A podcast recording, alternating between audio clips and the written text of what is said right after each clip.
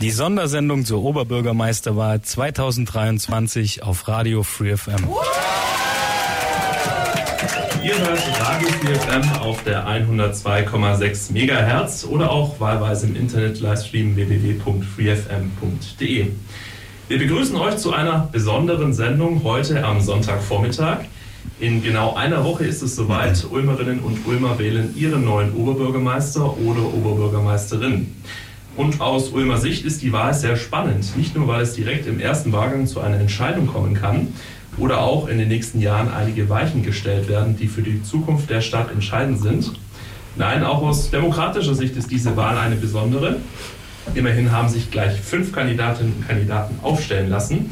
Vier der fünf Kandidaten sind heute bei uns im Studio und beantworten die besonders fiesen Fragen der FreeFM-Redaktion und diskutieren hoffentlich auch lebhaft für euch heute am Mikrofon sind Eva Straub und Julius Taubert. Wir verraten euch gleich, wie das Ganze heute funktioniert, vom Prinzip her, möchten euch aber zuvor erstmal die Kandidaten nochmal vorstellen.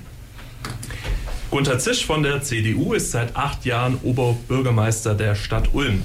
Der 60-Jährige wuchs in Dietenheim auf, startete seine Karriere in der Verwaltung bei der Stadt Ulm und kehrte nach Studium sowie Stationen in Überlingen und beim Bodenseekreis nach Ulm zurück. Zuerst als Finanzbürgermeister und 2015 konnte er die OB-Wahl für sich entscheiden und wurde 2016 Nachfolger des damaligen Oberbürgermeisters Ivo Gönner. Herzlich, herzlich willkommen bei Radio Free FM. Einen schönen guten Morgen.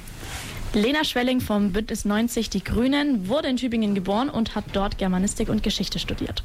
Anschließend sattelte die 31-Jährige noch berufs berufsbegleitend ein Masterstudium in Public Management obendrauf. Im Ulmer Gemeinderat sitzt sie seit 2014. Seit vier Jahren gehört sie außerdem dem Landesvorstand von Bündnis 90 Die Grünen Baden-Württemberg an.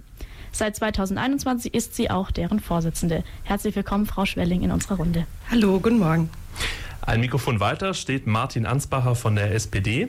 Der 47-jährige Jurist, geboren in Neu-Ulm und aufgewachsen in Ulm, ist heute als Rechtsanwalt tätig. Drei Jahre lang, bis 2008, war Ansbacher Leiter des Wahlkreisbüros der Ulmer Bundestagsabgeordneten Hilde Mattheis. Seit 2014 sitzt er im Ulmer Gemeinderat. Seit 2019 ist er auch Fraktionsvorsitzender der SPD. Herr Ansbacher, wir begrüßen auch Sie herzlich im Ulmer Büchsenstadel. Guten Morgen. Darüber hinaus heute in unserer Runde Thomas Treutler, parteilos und gebürtiger Ulmer. Treutler ist Diplom-Betriebswirt und hat zudem, zuvor auch Politikwissenschaft und Theologie studiert. Der 52-Jährige arbeitete viele Jahre in der Industrie. Seit mehr als vier Jahren ist er alleiniger Inhaber eines Einzelhandelsgeschäfts in Ulm. Herzlich willkommen vor dem Mikrofon, Herr Treutler. Einen schönen guten Morgen. Wer jetzt genau mitgezählt hat, kommt auf nur vier Gäste. Fünf Namen stehen allerdings dann auf dem amtlichen Stimmzettel. Den fünften Kandidaten, er heißt Daniel Langhans, haben wir nicht eingeladen, weil viele seiner Äußerungen den Leitlinien von Radio Free FM widersprechen. So wie der Vorrede und jetzt geht's ans Eingemachte und zur Erklärung der besonders fiesen Spielregeln heute Vormittag. Ganz genau. Wir wollen uns heute in der heutigen Diskussionsrunde durch insgesamt neun Themengebiete bewegen, die sehr bedeutsam für die diesjährige OB-Wahl sein werden. Und zu jedem Themenblock werden Julius und ich Fragen stellen. Und damit kommen wir auch schon zum ersten Twist in der Sendung. Denn wer als erstes die gestellte Frage beantworten darf, entscheiden nicht wir zwei hier, sondern ein Würfel. Wir haben hier einen kleinen Holzwürfel vorbereitet. Hört man vielleicht schon. ja, genau. Und auf vier von den Seiten sind vier Gesichter der vier Kandidaten eben abgedruckt und die anderen beiden Seiten sind schwarz. Also da wird ähm, dann nochmal gewürfelt, falls die Seite umliegt. Und je, nach und je, nachdem, welcher ähm, Kandidat eben gewürfelt wird, der darf als erstes die Frage beantworten. Danach steht die Frage für jeden der anderen drei zur Diskussion offen. Genau. Außerdem wollen wir den Sprechanteil der Sendung natürlich für alle vier Kandidaten gleich gestalten und deshalb haben wir hier typische Schiedsrichterkarten vor uns liegen. äh, ganz simpel, wer zu viel redet, der bekommt erstmal gelb gezeigt. Das ist die Aufforderung, den Gedanken eben möglichst schnell zu Ende zu bringen und sollte das für uns beide eben nicht schnell genug gehen, dann folgt die rote Karte, nicht der Platz- oder Studioverweis, sondern eben das Ausschalten des Mikrofons. Genau, insgesamt eine Minute Zeit pro Fragen, also auf jeden Fall ausreichend Gelegenheit, auch die äh, eigenen Argumente und Ideen nochmal zu platzieren. Genau. Und jetzt zum Warmwerden, damit wir hier auch alle gut ankommen an diesem Sonntagmorgen, äh, haben wir zwei leichtere Aufgaben vorbereitet. Ich bereite mich jetzt schon mal vor, den ersten Würfelwurf zu machen. Genau, also wir haben gesagt, wir würfeln zuerst, weil dass man sich nicht die Bonbons aussuchen kann. Gewürfelt wurde Herr Zisch Und ähm, wir würden sagen, die erste Frage ist schon relativ dankbar. Sagen Sie doch mal etwas Nettes über einen Ihrer Mitbewerber oder Mitbewerberinnen. Na, ich kann zu allen dreien was Nettes sagen. Wir sind ja jetzt seit ein paar Wochen äh, miteinander durch die Stadt unterwegs und ich finde, wir gehen respektvoll miteinander um und äh, die Argumente zählen äh, und nicht persönliche Vorwürfe und sowas. Deshalb finde ich, das kann man bei allen drei nett sagen. Und wir machen es jetzt für den ersten Moment ganz einfach. Wir gehen einfach die Runde durch. Frau Schwelling. Ja, das Besondere an dieser OB-Wahl ist äh, auch, finde ich, im Vergleich zu anderen OB-Wahlen aus anderen Städten in der letzten Zeit, dass wir eben hier keine so eine persönliche Schlammschlacht haben, sondern dass es wirklich um politische Inhalte geht, dass wir fair und respektvoll miteinander umgehen. Wir kennen uns, äh, wir drei schon länger. Herrn Treutler haben wir jetzt auch sehr gut kennengelernt über die letzten Monate und äh, gehen einfach respektvoll miteinander um und fair. Und das, finde ich, zeichnet diese Wahl aus und diesen Wahlkampf. Und dafür bin ich sehr, sehr dankbar und äh, auch allen anderen dreien sehr dankbar, dass wir das so handhaben können. Herr Ansbacher, was würden Sie sagen? Das kann ich nur unterstreichen. Es ist natürlich so, ich habe schon immer gehasst, wenn in irgendwelchen Talkshows man sich ins Wort fällt, sich nicht ausreden lässt und auf den anderen eindrischt, nur weil er von einer anderen Partei ist oder von einer anderen Meinung vertritt. Das ist hier nicht so, Gott sei Dank. Ähm, und das, ich, ich finde immer, Wahlkämpfe sind ein Hochfest von äh, der demokratischen Auseinandersetzung. Das ist eine Stärke, glaube ich, in diesem Wahlkampf. Manche sagen, es sei langweilig, aber wenn man genau hinschaut und genau zuhört, kriegt man mit, wo die Unterschiede sind. Es gibt ja auch unterschiedliche Persönlichkeiten, die hier antreten mit unterschiedlichem Hintergrund und Zielrichtungen. Das ist wirklich die Stärke dieses Wahlkampfs und wir hoffen, dass sich das alles in der Wahlbeteiligung niederschlägt. Herr Reutler, was ist Ihre Meinung? Ja, ich muss alles auch unterstreichen. Ich kann auch, äh, so wie es in der Südwestpresse auch geschrieben haben, die anderen Kandidierenden auch gut in der Landes- oder Bundespolitik vorstellen, weil sie wirklich Sachkompetenz haben. Und beim Herr Zisch, er hat seine Sache solide gemacht. Also die Ulm wird nicht untergehen, wenn das wird, aber. aber, aber, ein bisschen besser ging es schon. Ja, von der Harmonie. ich bin ja in keiner Partei. Da darf ich ein bisschen mal sich antworten. Ja, soviel zur positiven Stimmung heute Vormittag hier im Studio von Radio 4 FM. Eine dankbare Frage haben wir noch, für die schwinge ich jetzt mal den Würfel. Ganz genau, ich bin gespannt, ob man es hört. Denn unsere Frage an Sie, Frau Schwelling, äh, wann haben Sie zuletzt FreeFM gehört? Oh, letzte Woche. Ähm, ich habe in die Plattform der anderen Kandidierenden reingehört, um so ein bisschen zu wissen, was auf mich zukommt. Wie sieht es bei Ihnen aus, Herr Ansbacher? So ging es mir auch. Ähm, aber davor muss ich gestehen, schon längerer Zeit nicht. Es gibt ein paar Themen, die finde ich immer interessant. Äh, ich bin ja auf Facebook befreundet und dann sieht man, was los ist. Aber schon eine Weile her, dass ich da mir die Zeit genommen habe. Aber natürlich die OB-Wahl und das, was die anderen Kolleginnen und Kollegen gesagt haben, interessiert einen natürlich und wie das ankommt und so weiter. Natürlich beobachtet man das, aber sonst schon eine Weile her. Und Herr Teutler, wann haben Sie das letzte Mal die 102,6 Megahertz eingestellt? Also das letzte Mal war am 20.07. 1996 äh, bei meiner Hochzeit, wo, wo damals ein, ein, Moderator mir zur Hochzeit gratuliert hat, weil ich war im Gründungsteam, war ich äh, auch mit einer Sendung kurz vertreten, bevor ich dann ausgeschieden bin. Deswegen ja, ist schon ein bisschen her, leider. Also einerseits schön, dass Sie von Anfang an dabei sind, aber auf der anderen Seite, also Herr Treutler, in den 25 Jahren seitdem. Der Jurist würde sagen, es ist verjährt. genau. Auf jeden Fall. Dann zum Abschluss natürlich noch Herr Zisch. Wie sieht es bei Ihnen aus? Wie bei den Kollegen. Äh, und ich höre mir es dann an, wenn gerade ein spannendes Thema ist und ich bekomme es mit. Auch ein Thema von Zeit. Und äh, wenn Jazz kommt und ich manchmal da bin und ähm, Songs auswählen darf, dann höre ich mir die nochmal an. Jazz auf jeden Fall schon mal ein sehr gutes Stichwort, aber da kommen wir nachher drauf. Wir haben ein paar Themenblöcke für die kommenden zwei Stunden zusammengestellt. Unter anderem geht es, wie eigentlich fast bei jeder Talksendung, um Digitalisierung. Wir haben aber heute auch nochmal einen Fokus besonders auf den gesellschaftlichen Zusammenhalt in der Stadt gelegt, um Mobilität und äh, die Sicherheit in der Stadt. Doch den Anfang macht jetzt fürs Erste das Thema Wohnen. Free FM. Wohnen wird immer teurer. Nicht nur Alleinerziehende oder Rentner tun sich mittlerweile schwer, bezahlbare Wohnungen zu finden. Die, unsere erste Frage, der Würfel wird gleich kommen, ist, was sind Ihre Pläne, um den Wohnungsbaum in Ulm anzukurbeln? Herr Zisch. Ich kontrolliere immer. Irgendwas stimmt da nicht.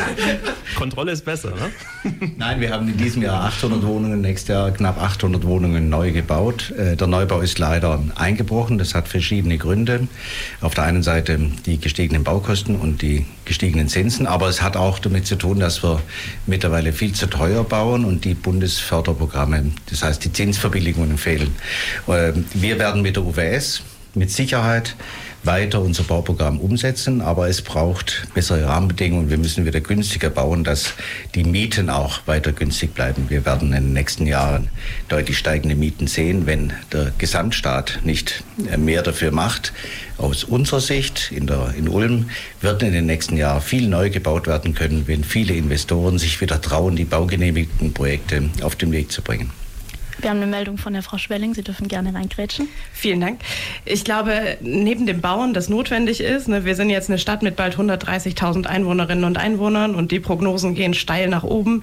Bis 2040 werden nochmal 15 oder sogar 25.000 irgendwas dazwischen dazukommen. Das heißt, wir brauchen richtig, richtig viel mehr Wohnraum und werden deshalb bauen müssen. Aber ich glaube, Bauen ist nicht das Einzige, sondern wir sollten auch den Wohnraum, der schon da ist, etwas besser nutzen. Wir sind hier ja ähm, im Büchsenstadel und direkt gegenüber ist zum Beispiel ein Haus, das schon äh, gefühlt immer irgendwie leer steht. Und davon haben wir einige in der Stadt, auch gerade hier um die Ecke, Pflugmerzler beispielsweise. Und in der Neustadt gibt es auch einige. Das heißt, äh, in Zeiten von so akutem Wohnungsmangel äh, Gebäude leer stehen zu lassen, ist einfach ein Problem. Und glücklicherweise haben wir eine Handhabe dagegen als Kommune. Das nennt sich Zweckentfremdungssatzung. Und damit können wir dafür sorgen, dass man nicht ohne Grund sein, äh, seinen Wohnraum leer stehen lassen darf, sondern den vermieten muss. Und das äh, ist, denke ich, ein Thema, das wir neben dem Bauen auch ins Auge fassen müssen. Und beim Bauen ist klar, äh, bevor wir die grünen Wiesen zubauen, die wir brauchen, damit unsere Stadt auch wieder runterkühlt in den heißen Sommern, ähm, geht es darum, die Innenentwicklung, also auch Baulücken zu schließen und gegebenenfalls auch an der einen oder anderen Stelle aufzustocken stocken. Herr Dreutler, wenn Frau Schwelling das im äh, Stadtrat dann ansprechen würde, wie würden Sie da Stellung zu beziehen? Ich würde sagen, äh, anstelle des Zweckentfremdungsverbots äh, muss man eine andere Möglichkeit finden. Man kann es gerne machen, aber nach einem halben Jahr Stillstand oder Leerstand ist manchmal leider so, dass wir selber mussten oder haben ein Haus verkauft äh, und äh, nachdem mein Vater gestorben ist und weil es kein Testament gab, hat es Ewigkeiten gedauert, bis wir überhaupt äh, die Möglichkeit hatten, diesen, dieses zu veräußern. Deswegen ist ein halbes Jahr dann immer ein bisschen, bisschen kurz gefasst. Deswegen im Grunde ja, aber man muss einzeln Möglichkeit finden. Das Haus jetzt hier gegenüber gehört, glaube ich, einem Investor und da muss man rigoros dafür äh, vorgehen, dass es da Möglichkeiten gibt, dass er es entweder macht oder der Stadt zur Verfügung stellt. Des Weiteren ist für mich auch wichtig, dass äh, dass gerade der soziale Wohnbau schnell, günstig und unbürokratisch gebaut wird. Also, dass es zwar nachhaltig ist, aber, aber nicht die größten Hürden sind, einfache Konzepte, aber dennoch zukunftsgerichtet, auch, äh, auch barrierefrei. Und dann kann man das machen. Ein weiterer Punkt, den ich noch anfügen muss, ist, dass, dass die Stadt vielleicht auch schauen muss. Also gerade bei der Begehung ist zum Beispiel auch das SU-Gelände aufgefallen, dass da tolle Wohnungen gebaut werden können. Jetzt ist das Gelände äh, ja mehr oder weniger schon äh, ein Großprojekt versprochen und deswegen muss man auch prüfen, welches Gelände eher für Wohnungsbau nutzbar ist und welches eher für Großprojekte nutzbar ist. Dann vielen Dank. Und Herr Ansbacher, Ihre Meinung würde ich natürlich auch noch einholen wollen zum äh, Wohnungsbau in Ulm. Ja, das ist das zentrale kommunalpolitische Thema überhaupt jetzt äh, die nächsten Jahre schon längere Zeit gewesen und äh, ist auch ein zentrales äh, Thema hier im OB-Wahlkampf zu Recht, weil es äh, ein Problem in unserer Stadt gibt, bezahlbaren Wohnraum zu finden. Und ich bin Fachanwalt für Mietrecht, ich kriege das immer mit, wenn Menschen bei mir in der Beratung sind und wegen Eigenbedarf oder sonstigen Themen aus ihrer Wohnung raus müssen. Das ist für die Menschen eine Riesenkatastrophe, weil sie aus einer relativ gesicherten gesicherten Mietsituation dann raus müssen und keinen bezahlbaren Wohnraum mehr finden. Das ist das, was Sie am Anfang schon angesprochen haben, vor allen Dingen für Menschen mit nicht so großem Geldbeutel ein Riesenthema, für Alleinerziehende, für junge Familien, vor allen Dingen aber auch für Ältere, die dürfen wir nicht vergessen. Und da müssen wir richtig aufpassen, dass es da keine Schieflage gibt. Deswegen, wir wachsen, wir gedeihen, das ist schön, aber wir müssen aufpassen, dass sich eben Menschen Mieten in unserer Stadt noch leisten können. Dann müssen wir alle Hebel in Bewegung setzen. Wir müssen mehr bauen. Wir müssen auch nachverdichten. Nachverdichten muss aber nicht schlecht sein, das kann man auch gut machen. Wir haben als Gemeinderat mal beschlossen, dass wir zwischen 2016 bis 2021 3500 neue Wohnungen hätten gebaut haben wollen. Das ist aber krass äh, nicht erreicht worden. Da ist man deutlich drunter geblieben. Jetzt kommen wir so langsam in den Tritt, aber diese Zeit fehlt uns halt jetzt in der Wohnungsbaubilanz. Also müssen wir nachlegen. Wir brauchen ein kommunales Wohnungsbauförderprogramm. Ich will, dass es eine Stabsstelle Wohnungsbau gibt, die als Chefsache sozusagen dann dieses Thema Wohnungsbau auch bespielt. Das hat nämlich eben soziale Aspekte und natürlich auch einen ähm, organisatorischen ähm, Aspekt, bau, baumäßig. Also da müssen wir richtig was tun. Wir müssen die UWS mit viel Geld ausstatten, damit sie vor allen Dingen bauen kann. Äh, und es geht, es geht darum, alle Hebel, die eine Kommune hat, in Bewegung zu setzen, um bezahlbaren Wohnraum zu schaffen. Das ist das größte Aufgabenfeld. Für die nächste Frage wollen wir jetzt erstmal auf den Würfel schauen. Frau Schwelling. Bisher war die Varianz des Würfels noch nicht allzu groß. Herr, Zisch, und Frau Schwelling bisher ausgewählt. Wir haben jetzt ziemlich viele verschiedene Pläne gehört. Einigkeit besteht in jedem Fall darin, dass das Wohnungsbauthema bei uns in Ulm eines der zentralsten Themen ist. Nicht zuletzt auch wegen der äh, stark zugenommenen Zuwanderung, wo immer mehr Menschen mhm. auf den ohnehin schon sehr angespannten Wohnungsmarkt drängen. Zweckentfremdung haben wir angesprochen. Wir haben das Thema UWS angesprochen. Herr Ansbacher, Sie haben gesagt, die UWS muss mit mehr Geld ausgestattet werden. Haben auch von einer Stabstelle im Bereich Wohnungsbau im Rathaus gesprochen. Frau Spelling, eine Stabstelle im Rathaus, wird das für Sie auch eine gute Idee? Mehr Verwaltung zu schaffen, löst oftmals gar nicht so zwingend die Probleme, die wir tatsächlich haben. Und ehrlicherweise ist unsere Stabstelle für den Wohnungsbau halt die UWS. Also ich meine, das ist unsere Wohnungsbaugesellschaft, die gehört der Stadt, die baut Wohnungen, die verwaltet Wohnungen. Und das ist ähm, in dem Fall die gebündelte Kompetenz in dem Bereich. Und Stabstellen haben immer eine Herausforderung in der Verwaltung, weil sie sozusagen ähm, nicht in die klassischen äh, Verwaltungshierarchien eingebunden sind. Das kann bei manchen Themen ganz gut sein, aber macht es auch schwierig, sie dann in die laufenden Prozesse mit einzubeziehen. Und gerade beim Thema Wohnungsbau sind so viele Abteilungen ähm, damit befasst, zum Beispiel vom Liegenschaftsamt, äh, die die Grundstücke verwalten, weil wir ganz viel ja auch äh, mit der Ulmer Grundstückspolitik machen. Das bedeutet, dass wir nur da Baurecht schaffen, wo uns äh, Grund und Boden gehören und aber gleichzeitig auch natürlich alles im Bereich Bauen und ähm, Wohnen und auch Stadtentwicklung. Das heißt, eine zusätzliche Stabstelle äh, sehe ich ehrlicherweise nicht, dass die einen großen Mehrwert in dem Bereich schafft, sondern ich würde ähm, vorschlagen, dass wir konsequent äh, die UWS stärken, dass wir gucken, dass wir besser werden in dem, was wir schon tun und vor allem, dass wir eben auch die Potenziale, die schon da sind, konsequent nutzen und den Mut dazu haben, auch mit einer Zweckentfremdungssatzung da reinzugehen und äh, nicht nur neu zu bauen. Also das heißt, ähm, es gibt eigentlich eigentlich alles, was wir da haben. Man müsste es nur nutzen und äh, eine neue Stelle zu schaffen oder eine neue Stabstelle, da sehe ich keinen Mehrwert. Also weniger Bürokratie, sagt Frau Schwelling. Ja. Herr Treutler, Sie hatten in der Plattform mal von einer ganz langen Baustelle vor Ihrem Einzelhandelsgeschäft erzählt, wo aus Ihrer Sicht die Stadt bzw. auch die Baufirmen nicht wirklich zu Potte gekommen sind. Würden Sie also auch in das gleiche Horn sozusagen blasen wie Frau Schwelling und sagen, nee, mehr Bürokratie löst es nicht oder wäre tatsächlich eine organisatorische Einheit im Rathaus gar nicht so schlecht? Also wir haben ja mehr oder weniger im Gemeinderat äh, jetzt die zwei Kandidierende äh, sind im Ausschuss äh, fürs Bauen und wir haben einen Baubürgermeister, der einstimmig oder mit überwältigender Mehrheit äh, gewählt wurde, der eigentlich für das Thema zuständig ist. Äh, ich sehe jetzt da sehr viel Handlungsbedarf, sehe da aber jetzt keine Stabstellenfunktion, weil einfach das Management insgesamt äh, einfach besser sein muss. Also die Kommunikation, dann der Ablauf, die Integration äh, von, von Prozessen, von, von Bauarbeiten, von Firmen, dass man einfach eins abarbeitet und nicht von einer Baustelle zur anderen umleitet. Und da sehe ich jetzt nicht die Stabstelle, sondern da sehe ich dann mich als Oberbürgermeister, den Baubürgermeister in die Verantwortung nehmend, äh, dass ich da was mache und äh, mit meinem Ulm-Campus, den ich machen will, werden dann entsprechend die die Menschen, die das machen, auch geschult, fortgebildet, sodass sie auf den neuesten Stand des Vergaberechts und der Technik äh, hantieren können. Herr Ansbacher, ganz kurz darauf und dann Herr Zisch.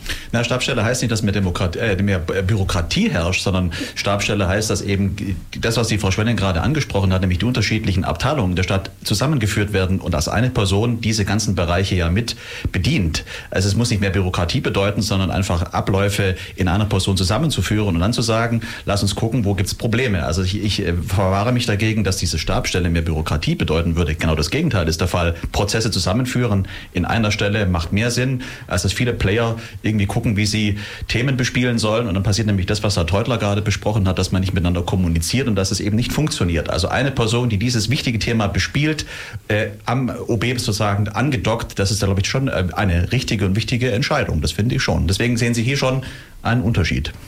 Herr Zisch, Ihre Mitbewerber haben jetzt gerade die organisatorische Funktion im Rathaus angesprochen. Wie ist es denn aktuell? Ist das Thema Wohnungsbau schon Chefsache, beziehungsweise soll es zur Chefsache werden? Natürlich ist es Chefsache, weil es eines der wichtigsten Themen ist. Äh, vor allem, wenn es darum geht, äh, den steigenden Bedarf an Wohnraum decken zu können. Wir sind eine wachsende Stadt. Vielleicht zum, zum Prinzip, wir haben kein Erkenntnisdefizit. Und wir haben auch kein Defizit bei der Frage, äh, was getan werden muss. Es wird zurzeit nicht gebaut, weil baugenehmigte Projekte in der Schublade liegen und nicht begonnen werden. Äh, und wenn man mit, jetzt mit noch mehr Staat reagiert, dann wird er nicht gebaut, sondern dann wird eben nicht gebaut. Äh, der Staat ist das Problem und die Regulierung ist das Problem und nicht die Lösung. Wir haben zurzeit das Thema, dass ganz viele Projekte in der Schublade liegen, weil die Investoren, es ist ja nicht nur die UWS, wir müssen ja alle müssen bauen. Die UWS wird das machen. Die nächsten Jahre werden wir die UWS, egal wer OB wird, mit Kapital ausstatten müssen. 50 Millionen stehen da im Raum. Ja. Das ist alles ziemlich genau gerechnet. Also wir haben kein Erkenntnisdefizit. Das Problem ist ein bisschen, dass der Bund äh, die Förderprogramme eingestampft hat. Und wir sind jetzt nicht die Reparaturbetrieb für äh, ausgefallene Bundesförderungen. Das nützt auch gar nichts, wenn Ulm selber voranmarschiert und in der Region nicht gebaut wird, sondern man muss dem Grunde nach was ändern. Wir bauen viel zu teuer. Wir haben Bauvorschriften, die mittlerweile dazu führen, dass die Kosten deutlich ansteigen und damit auch die Mieten deutlich ansteigen. Deshalb brauchen wir Zinsverbilligungsdarlehen, die es alle schon gab vor eineinhalb Jahren. Und wir brauchen mal einen äh, kritischen Blick auf alle Bauvorschriften, damit äh, der soziale Wohnungsbau wieder in Gang kommt und äh, die Mieten nicht so steigen, wie es zurzeit ausgerechnet wird. Mal ganz praktisch. Investoren, die aus der Stadt kommen, die sagen, ich traue mich nicht, eine äh, Häuser zu bauen, wo die Wohnung 18 Euro Miete kostet, weil ich nicht sicher bin, ob die auch gemietet wird. Und wenn wir äh, ein Prozent Zinsverbilligung machen, das gab es alles schon, dann äh, sinkt die Miete um zwei Euro. Darum geht's. Also es geht nicht um äh, Erkenntnisdefizit, sondern um die Umsetzung. Und Wohnungsbau ist schon Chefsache. Das ist eine hohe, komplexe Geschichte. Die Frau Schwelling hat zu Recht darauf hingewiesen. Deshalb geht es darum, dass man endlich den Wohnungsbau, den es gibt, wieder in Gang bringt. Herr Zisch, Ihre Ausführungen könnte man ja auch so ein bisschen als Wunschliste verstehen gegenüber Bund und Land, wenn ich das so richtig so verstanden habe. Also relativ viele Themen, die auf Bundes- und Landesebene geregelt werden müssen, mitunter auch das sehr hohe Zinsniveau im Vergleich der letzten zehn Jahre, wo man eindeutig ja auch verpennt hat zu bauen. Aber Frage jetzt nochmal an die Runde, beziehungsweise im ersten ja. Moment gerne auch an Sie, Herr Zisch. Was kann denn jetzt die Stadt Ulm, was kann denn konkret ein Oberbürgermeister akut gegen den Wohnungsbaumangel tun, außer jetzt in die Peripherie oder auch in die Stadtmitte Containerdörfer zu bauen? Die Containerdörfer, das ist ein anderes Thema. Da können wir vielleicht nachher noch was dazu sagen. Aber dem Grunde nach äh, braucht es Baugrundstücke, die haben wir. Und wir haben auch ganz gute Verfahren, Konzeptwettbewerb, um herauszufinden, was der Markt anbieten kann und was die Stadt gerne hätte. Das ist eine sehr marktwirtschaftliche Denke, transparent, damit Investoren unsere Erwartungen kennen, wir aber keine Erwartungen formulieren, die Investoren nicht erfüllen wollen. Das funktioniert alles. Das Kernproblem ist wirklich, dass ähm, auch durch Bauvorschriften und die fehlenden, die gekürzten ähm, äh, Förderprogramme der KfW, da liegt nämlich der Casus Knaxus, die Zinssteigerung ist ein wesentlicher Problem, dass die deutlich reduziert worden sind. Ich habe der Frau Gelwitz schon gesagt, eine Milliarde im Jahr ist zu wenig, eine Milliarde im Monat wäre richtig. Das war nämlich alles mal so. Und wenn man das wieder zurückholt, also im Prinzip den Stand vor zwei Jahren wieder herstellt, dann gibt es auch wieder viele, die baugenehmigte Projekte bauen. Äh, da steckt die Lösung drin. Die Stadt selber hat schon runde Tische gemacht. Wir haben da schon mit allen, die wir kennen, es gibt ja dann äh, äh, Investoren, die seit 20, 30, 40 Jahren in der Stadt bauen, die wir gut kennen. Und wir wissen auch genau, an was es liegt. Und das sind die Knackpunkte, an denen es gerade scheitert. Deshalb hat der Bund ja dazu schon Ankündigungen gemacht. Er muss jetzt bloß die Ankündigungen auch wahr machen, vor dem Hintergrund, dass er gerade einen verfassungswidrigen Haushalt beschlossen hat. Ich sehe jetzt keinen Widerspruch. Dementsprechend wäre es Zeit für den nächsten Würfelwurf. Genau, und äh, ich übernehme schon mal die Frage, wenn jetzt gewürfelt wird. Herr Ansbacher, sehe ich richtig? Ja, was wollen Sie denn, also gerade eben ist es schon äh, thematisiert worden von der Frau Schwelling und dem Herrn Treutler, was wollen Sie gegen den Wohnungsleerstand unternehmen und was halten Sie von einem Zweckentfremdungsverbot? Ich finde das ein gutes Mittel, äh, weil wir eine andere Situation haben, eine Krisensituation, in der praktisch jede Wohnung ja gebraucht wird. Und wenn ähm, es so ist, dass Wohnungen seit Monaten oder Jahren leer stehen und man nicht genau weiß, was damit geschehen soll, dann kann man durchaus dieses Mittel äh, nutzen, weil wir eine Krisensituation haben, in der, wie gesagt, auch alle Mittel ausgespielt werden sollen. Natürlich ist es besser, das ohne einen, äh, einen, einen Druck zu machen, indem man Angebote macht. Aber ähm, wie gesagt, ein Zweckentfremdungsverbot wäre eine Möglichkeit. Jetzt haben Sie vorher gerade gesagt, es gäbe keinen Widerspruch zu dem, was Herr OB Zisch gerade gesagt hat. Ähm, da, so schnell konnte ich gar nicht den Finger heben.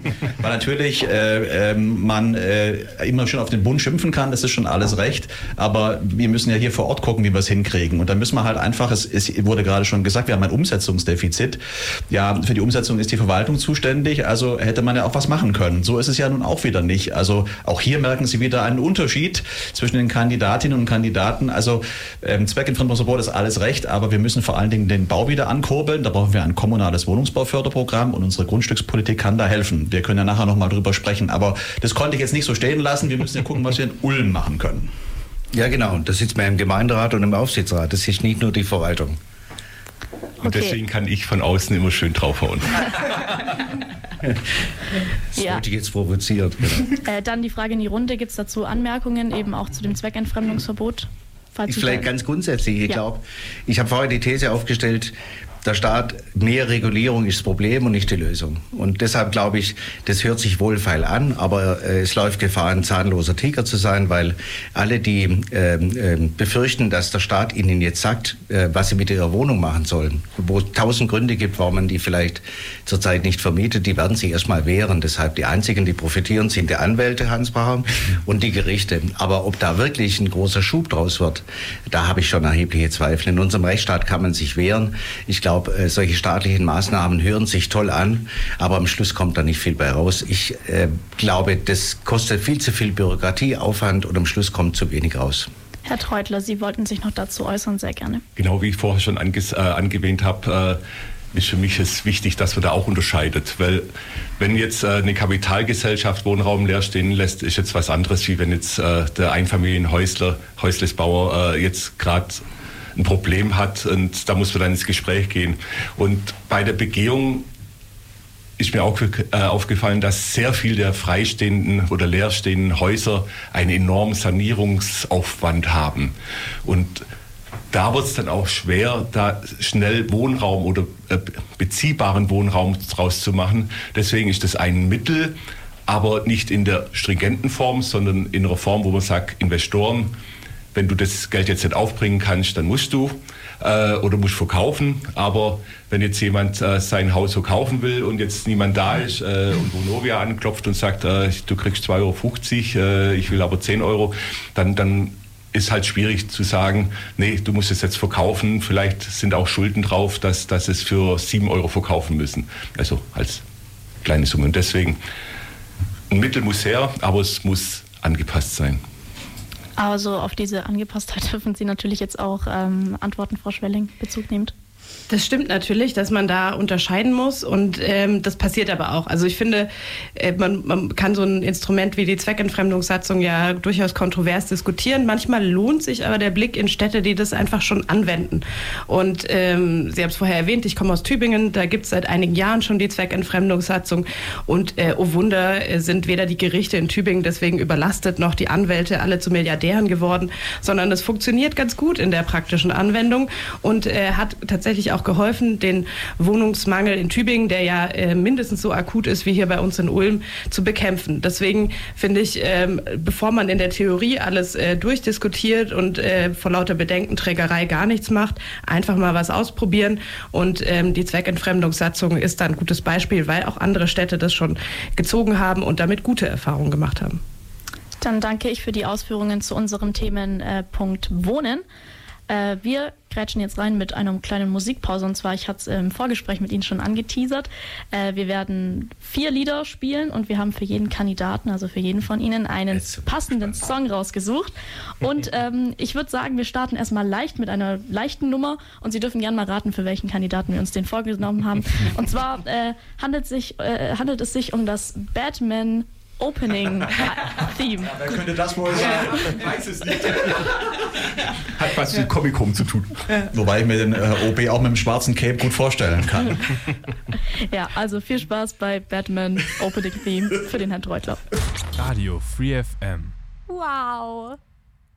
Free FM. Die Sondersendung zur Oberbürgermeisterwahl 2023 auf Radio Free FM. Wow. Stimmungslage ist gut, würde ich sagen, hier im Studio bei Radio 4 wow. FM. Wir hatten jetzt gerade eben das Thema Wohnungsbau und wollen uns jetzt auf das Thema Gesellschaft und sozialen Zusammenhalt stürzen. Arm gegen Reich, Alt gegen Jung, Vorort gegen Innenstadt kennen wir in Ulm besonders gut. Radler gegen Autos, laut gegen leise. Leben wir eigentlich überhaupt noch miteinander oder eher nebeneinander? Können wir überhaupt noch miteinander reden? Wie steht es überhaupt um den gesellschaftlichen Zusammenhalt in Ulm? Bevor der Würfel gefallen ist, wollen wir es vielleicht abfragen. Herr Ansbacher, wie wollen Sie denn in Zukunft mit nicht angemeldeten Demonstrationen oder Aufmärschen umgehen? Da in einer Minute zu, äh, zu, zu äh, antworten ist schwierig. Als Jurist sage ich. Ein Versuch ist es wert. Ich versuche oder? es. Äh, als Jurist sage ich, Versammlungsfreiheit und Meinungsfreiheit ist ein sehr hohes Gut, zu Recht. Und deswegen ist es schwierig, ähm, da äh, einzuschränken. Aber es gibt natürlich Möglichkeiten. Also alle ähm, ja, ähm, strafrechtlichen Thematiken oder wenn man sich eben nicht an die Regeln hält, sage ich mal, wenn die öffentliche Sicherheit und Ordnung gefährdet wird massiv, dann kann man äh, Einschränkungen vornehmen. Aber zu Recht darf man auf die Straße gehen, zu Recht darf man demonstrieren. Äh, und das, das muss eine Stadt auch in einer gewissen Form und Weise aushalten. Äh, aber es geht trotz alledem immer darum, auch diese Meinung äh, mal wiederzuspiegeln. Warum geht jemand auf die Straße? Um was geht es denn da überhaupt? Und Sie haben gerade in Ihrer Anmoderation ja auch gesagt, es geht immer um die Gegensätze. Und ich möchte eigentlich eher zusammenführen und sagen, wo sind eigentlich die, die Zielkräfte, die Fliehkräfte in der Gesellschaft? Es geht nicht um das Gegeneinander, sondern um das Miteinander. Und das müssen wir stärken. Nichtsdestotrotz ist es natürlich legitim, wenn man auf die Straße geht, natürlich. haben Sie jetzt gerade eben schon gesagt. Lassen Sie uns das vielleicht an einem ganz kurzen, konkreten konkreten Beispiel machen. Denken wir an die vielleicht ja, mitunter mit negativen Gedanken behaftete Corona-Zeit zurück, wo in Ulm ähm, durchaus sehr viele Menschen gegen Impfung, gegen Abstandsgebote und so weiter auf die Straße gegangen sind. Sie haben jetzt gesagt, als Jurist eigentlich eine ganz glasklare Sache. Ähm, wie ist denn aus Ihrer Sicht, gerne Herr Zisch, vielleicht die Verwaltung in der Hinsicht mit umgegangen? Sie haben ja durchaus da auch Kritik von den Bürgerinnen und Bürgern bekommen. Ja, und ich habe im Nachhinein auch Selbstkritik geübt, so ist es ja nicht. Aber zunächst mal bin ich froh, in einem Land zu leben, in dem jeder sagen kann, was er will, was ihm auf dem Herzen liegt, auch wenn es der größte Unsinn ist, vielleicht aus Sicht der anderen. Das macht unsere Demokratie aus und gerade in der heutigen Zeit freie Wahlen. Ähm, ich sage oft, äh, die letzten acht Wochen sind deshalb wichtig, weil wir, das sind Hochfest der Demokratie. Gut, dass wir durch die Stadt ziehen und mit guten Argumenten um uns werben. Also ich finde, wenn ich bei ähm, äh, Communities bin, die aus Ländern kommen, bei denen es nicht so ist, die schätzen das. Der zweite Punkt ist, jeder darf demonstrieren. Und der, der die Demonstration nicht anmeldet, macht sich strafbar. Der, der mitläuft, macht sich nicht strafbar. Und deshalb haben wir äh, in den ersten Monaten, an, in denen das anwuchs, versucht, über Einschränkungen also genehmigt wird keine Demo, das darf man nicht in unserem Staat, ist auch gut so, sonst müsste ich ja entscheiden, welche Demo richtig und welche falsch ist.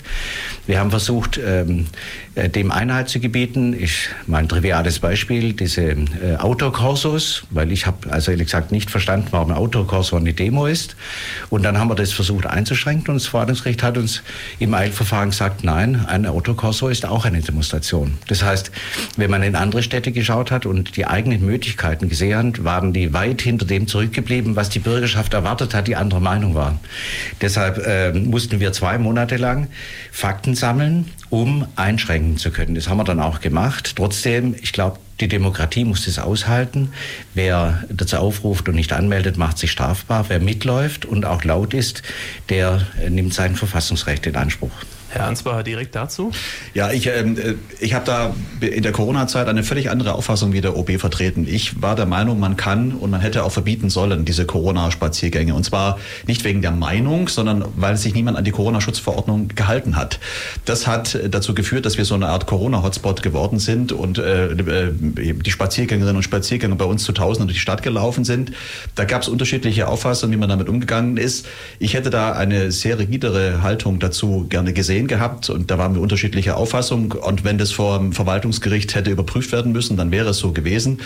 Aber ich war der Auffassung, man hätte sie verbieten können und auch müssen in der Zeit, in der es möglich war, wegen der Corona-Schutzverordnung. Nicht wegen der Meinung, sondern wegen der Rahmenbedingungen drumherum. Aber es gab unzählige Urteile, die genau diese Einschränkungen sehr zweifelhaft haben werden lassen. Also es gab Rechtsprechung dazu. Frau Schwelling, Sie wollten sich kurz in die Diskussion einschalten? Ja, ich glaube, dass, also ich blicke zurück auf diese Zeit mit den Corona-Spaziergängern durchaus mit großer Kritik und ähm, ja, so ein bisschen Bauchgrummeln. Ich finde, wir hätten da konsequenter sein können und auch sein müssen.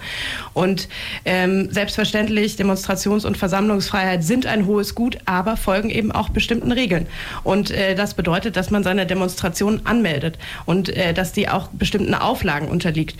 Nämlich äh, was zum Beispiel die Lautstärke angeht oder ähnliches. Und äh, das waren alles Dinge, die auf diese diesen Demonstrationen vom Abstandsgebot äh, ganz zu schweigen, das wir damals noch hatten, nicht eingehalten worden sind.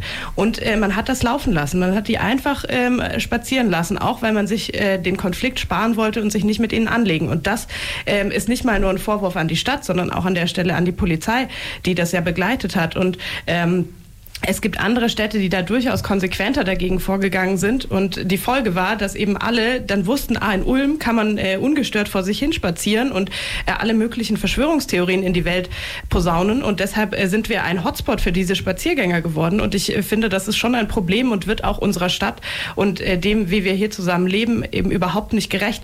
Deswegen an der Stelle muss man klare Kante zeigen und sagen, es gibt demokratische Spielregeln in unserem Land und auch in unserer Stadt und die einzuhalten.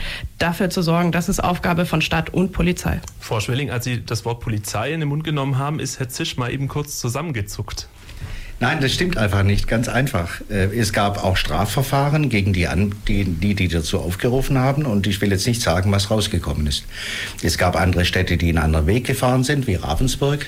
Der war aber auch nicht besser. Also der Ärger war noch größer. Und dann gab es so ein Hunde-Katze-Maus-Spiel. In, in, Ravensburg waren dann mehrere Hundertschaften Polizei und in Friedrichshafen war die Demo, weil die eine halbe Stunde vorher gesagt haben, dann fahren wir halt nach Friedrichshafen. Also ich bitte wirklich darum, äh, ein bisschen auf der Basis des geltenden Rechts Rechts und der Rechtsprechung äh, zu argumentieren. Man kann natürlich seinen Kopf leeren und sagen, das passt mir alles nicht. Aber faktisch ist so, dass wir Lautstärke, wir wollten die Trommler reduzieren.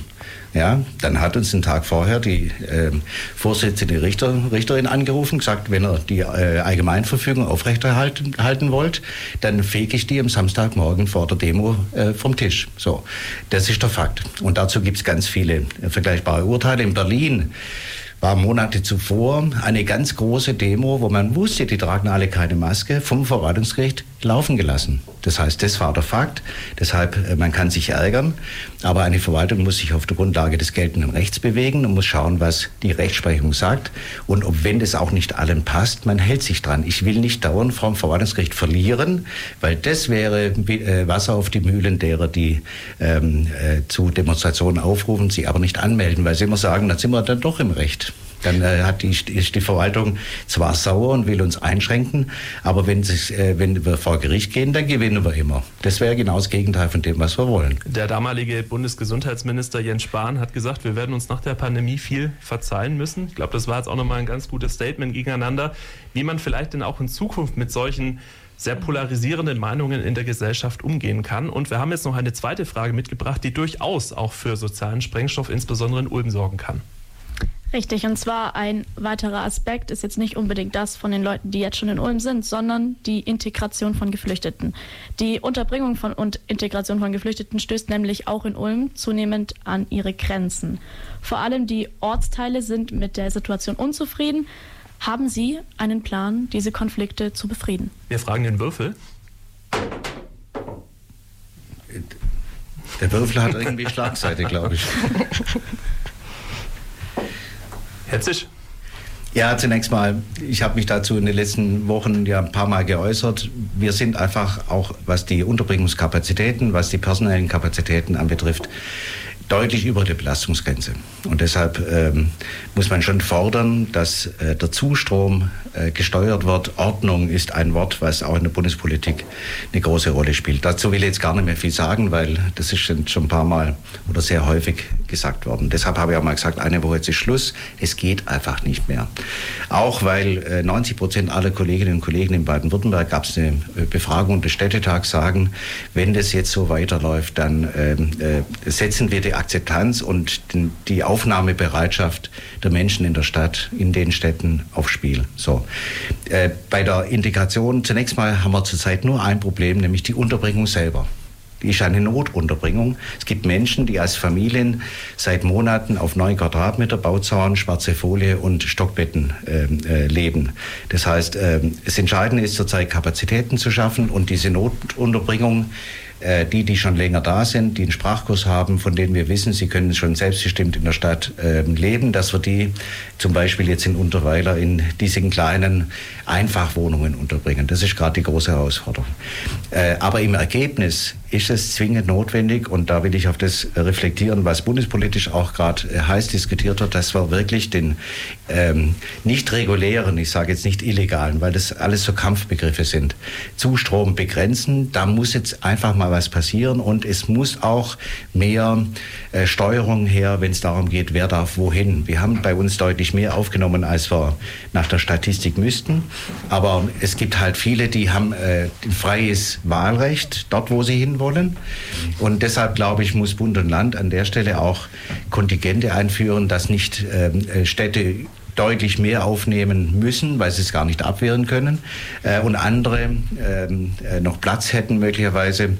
Ähm, da muss mehr Steuerung her. Deshalb äh, Integration ist ein Thema, aber zurzeit geht es um die bloße Unterbringung von Menschen, die zu uns gekommen sind. Jetzt ist eine Verwarnung. Rot ist ja. rot, ne? Ich gehe dann ähm, raus. Ja, nur ein Problem äh, habe ich da gerade gehört und dann kamen auch prompt die Aufzeigefinger von den Kollegen. Ähm, Herr Ansbacher, Sie waren als erstes dran. Ich wollte eigentlich nur äh, Ihnen grüßen, ob Sie mich sehen. Äh, genau. Natürlich ist es äh, ein ganz ernst, wirklich ein ganz ernstes Thema und da kann ich vieles unterstreichen, was ähm, mein Vorredner schon gesagt hat. Wir sind sozusagen am untersten Ende äh, der ganzen Kette und wir haben die ganzen Aufgaben hier zu lösen, die ähm, vor Ort mit Menschen zu tun haben. Es geht immer um Menschen. Das muss man, glaube ich, immer wieder betonen. Es ist keine, wie soll man sagen, verwaltungsmäßige Aufgabe, sondern es sind die Menschen. Und was mich stört, aber das wird hier nie so geäußert, auch von den anderen Kolleginnen und Kollegen, zumindest die heute hier sind, nicht. Ähm, es äh, geht nicht, dass man die Schwächsten gegen die Schwachen immer ausspielt und sagt, ja gut, äh, äh die, die Themen, die wir auf dem Tisch haben, haben eine so soziale Neiddebatte zur Folge und so weiter. Natürlich müssen wir alles tun, was wir, was wir machen können als Kommune, die, diese Menschen menschenwürdig unterzubringen. Aber ich sage auch ganz offen, es braucht da eine Regelung, eine Steuerung in Anführungszeichen von oben, sonst gibt es, werden die Kommunen überfordert. Wir sind an der Belastungsgrenze und vor allen Dingen müssen wir natürlich auch an die Mitarbeiterinnen und Mitarbeiter Mitarbeiter denken der Stadt, die sich um die Menschen alle kümmern sollen und müssen und auch wollen.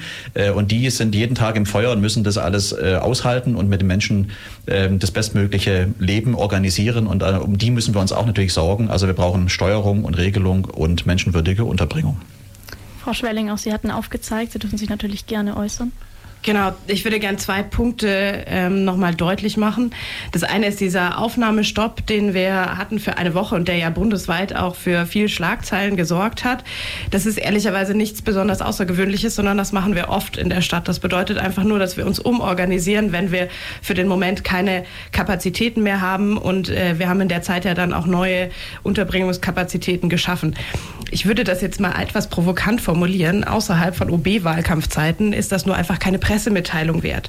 Und das ähm, weiß ich nicht, ob das best, das beste Thema ist, äh, um, um Schlagzeilen damit zu machen. Ich bin mir nicht sicher, ob das unserer Stadt sehr geholfen hat. Der zweite Punkt ist, natürlich können wir uns sicher auch berechtigt äh, Richtung Bund und Europa schimpfen und es gibt viele Sachen, die da besser und anders laufen müssten. Aber es lohnt sich doch auch den Blick auf das zu richten, was wir hier in Ulm besser und anders machen könnten. Und da haben wir schon einige Hebel in der Hand. Da geht es zum Beispiel um die Frage, wie gelingt es uns, die Menschen so schnell wie möglich in Arbeit zu bringen? Wie ähm, gelingt es uns auch, das Ausländeramt, also die Behörde, die dafür zuständig ist, zu entlasten? Beispielsweise, indem wir ausreizen, was uns da der Bundesgesetzgeber auch an Möglichkeiten gibt. Und das passiert bisher noch nicht ganz so extrem. Also wir haben auch in Ulm Möglichkeiten, besser zu werden.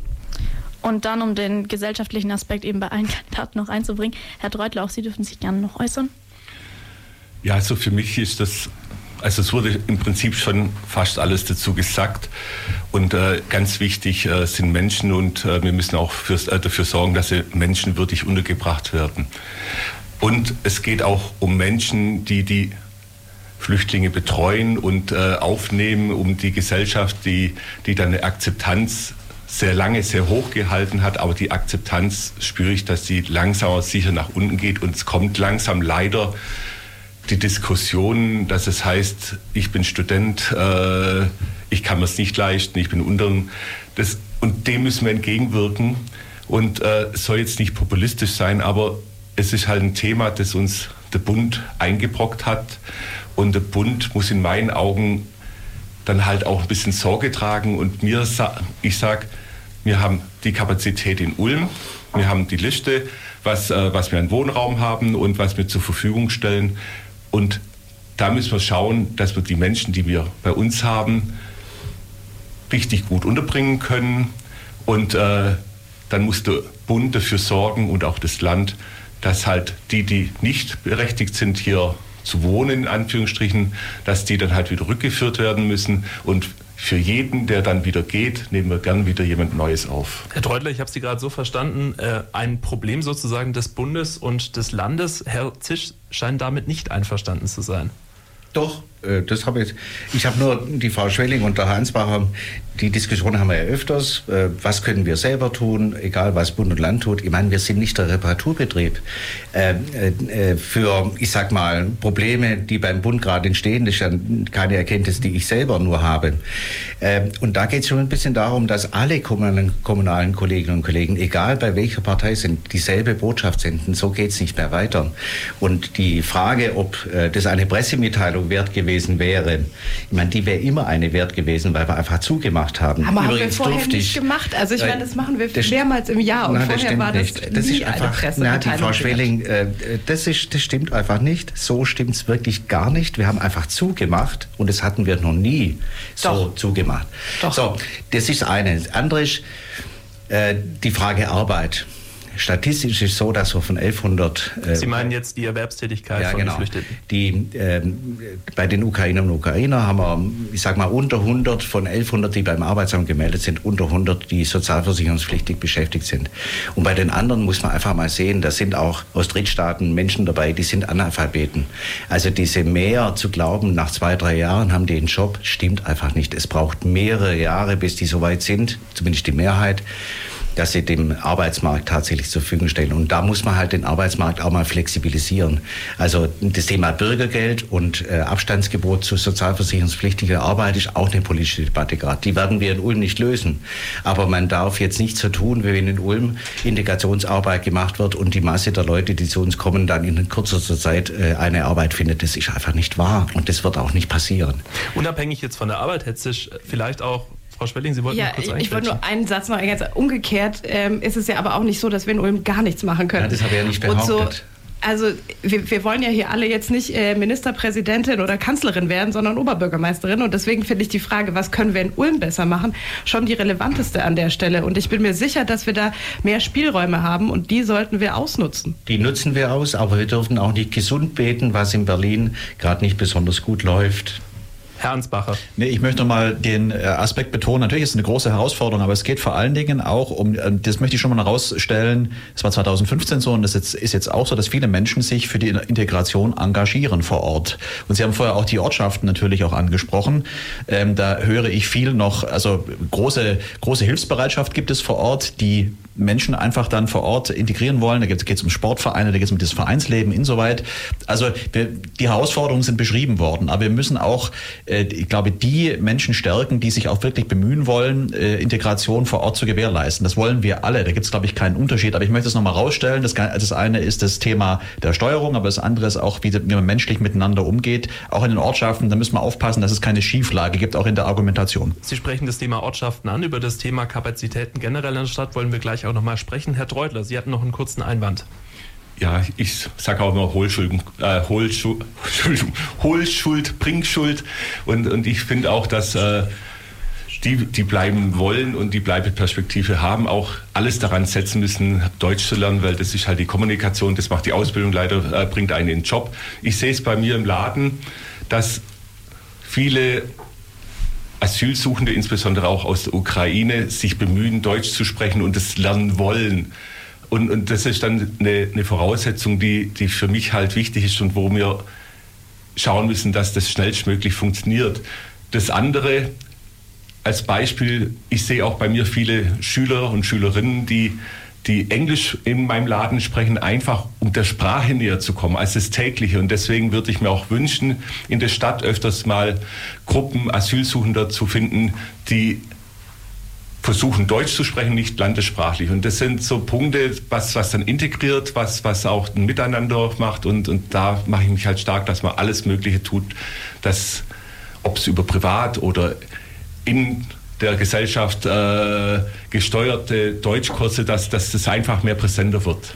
Eine letzte Frage dazu mit Betonung auf eine sehr kurze Antwort. Eigentlich Frage an Sie alle, weil ich glaube, Sie können die Frage fast alle beantworten. Vielleicht Herr Treutler jetzt nicht unbedingt, aber Sie alle haben quasi ersten Einblick aus der Stadt. Herr Ansbacher, Sie haben gerade die Ortschaften angesprochen. Dort entstehen gerade noch einige Wohnungen im Container- bzw. in Modulbauweise. Das heißt, die Stadt wird in Kürze auch einige hundert neue Wohnungen, äh, Wohnungen ist zu viel gesagt, Unterbringungsmöglichkeiten für Geflüchtete haben. Nichtsdestotrotz die Frage, die sich mit Sicherheit viele Ulmerinnen und Ulmer stellen, wo stehen wir denn eigentlich äh, in Bezug auf die Kapazität. Können wir denn überhaupt noch aufnehmen? Bringt es denn überhaupt was, nur eine Woche zu sagen, jetzt kommt gerade niemand und dann machen wir sozusagen wieder etwas polemisch formuliert die Schleusen auf? Hand aufs Herz, wo stehen wir denn als Kommune gerade? Herr Zisch. Wir werden jetzt mit dem Gemeinderat äh, in den nächsten Wochen diskutieren. Äh, die jetzigen Zugangszahlen deuten darauf hin, dass wir relativ schnell wieder ein Problem haben. Wenn die THU, also wir haben ja die Technische Hochschule in Böfingen jetzt aufgemacht, ähm, da wird, das wird aufwachsen 120 auf 250. Wir haben jetzt ähm, im, im Dezember und äh, Ende Januar, Anfang Februar werden die ersten Modulbauten in den Ortschaften fertig sein so 250.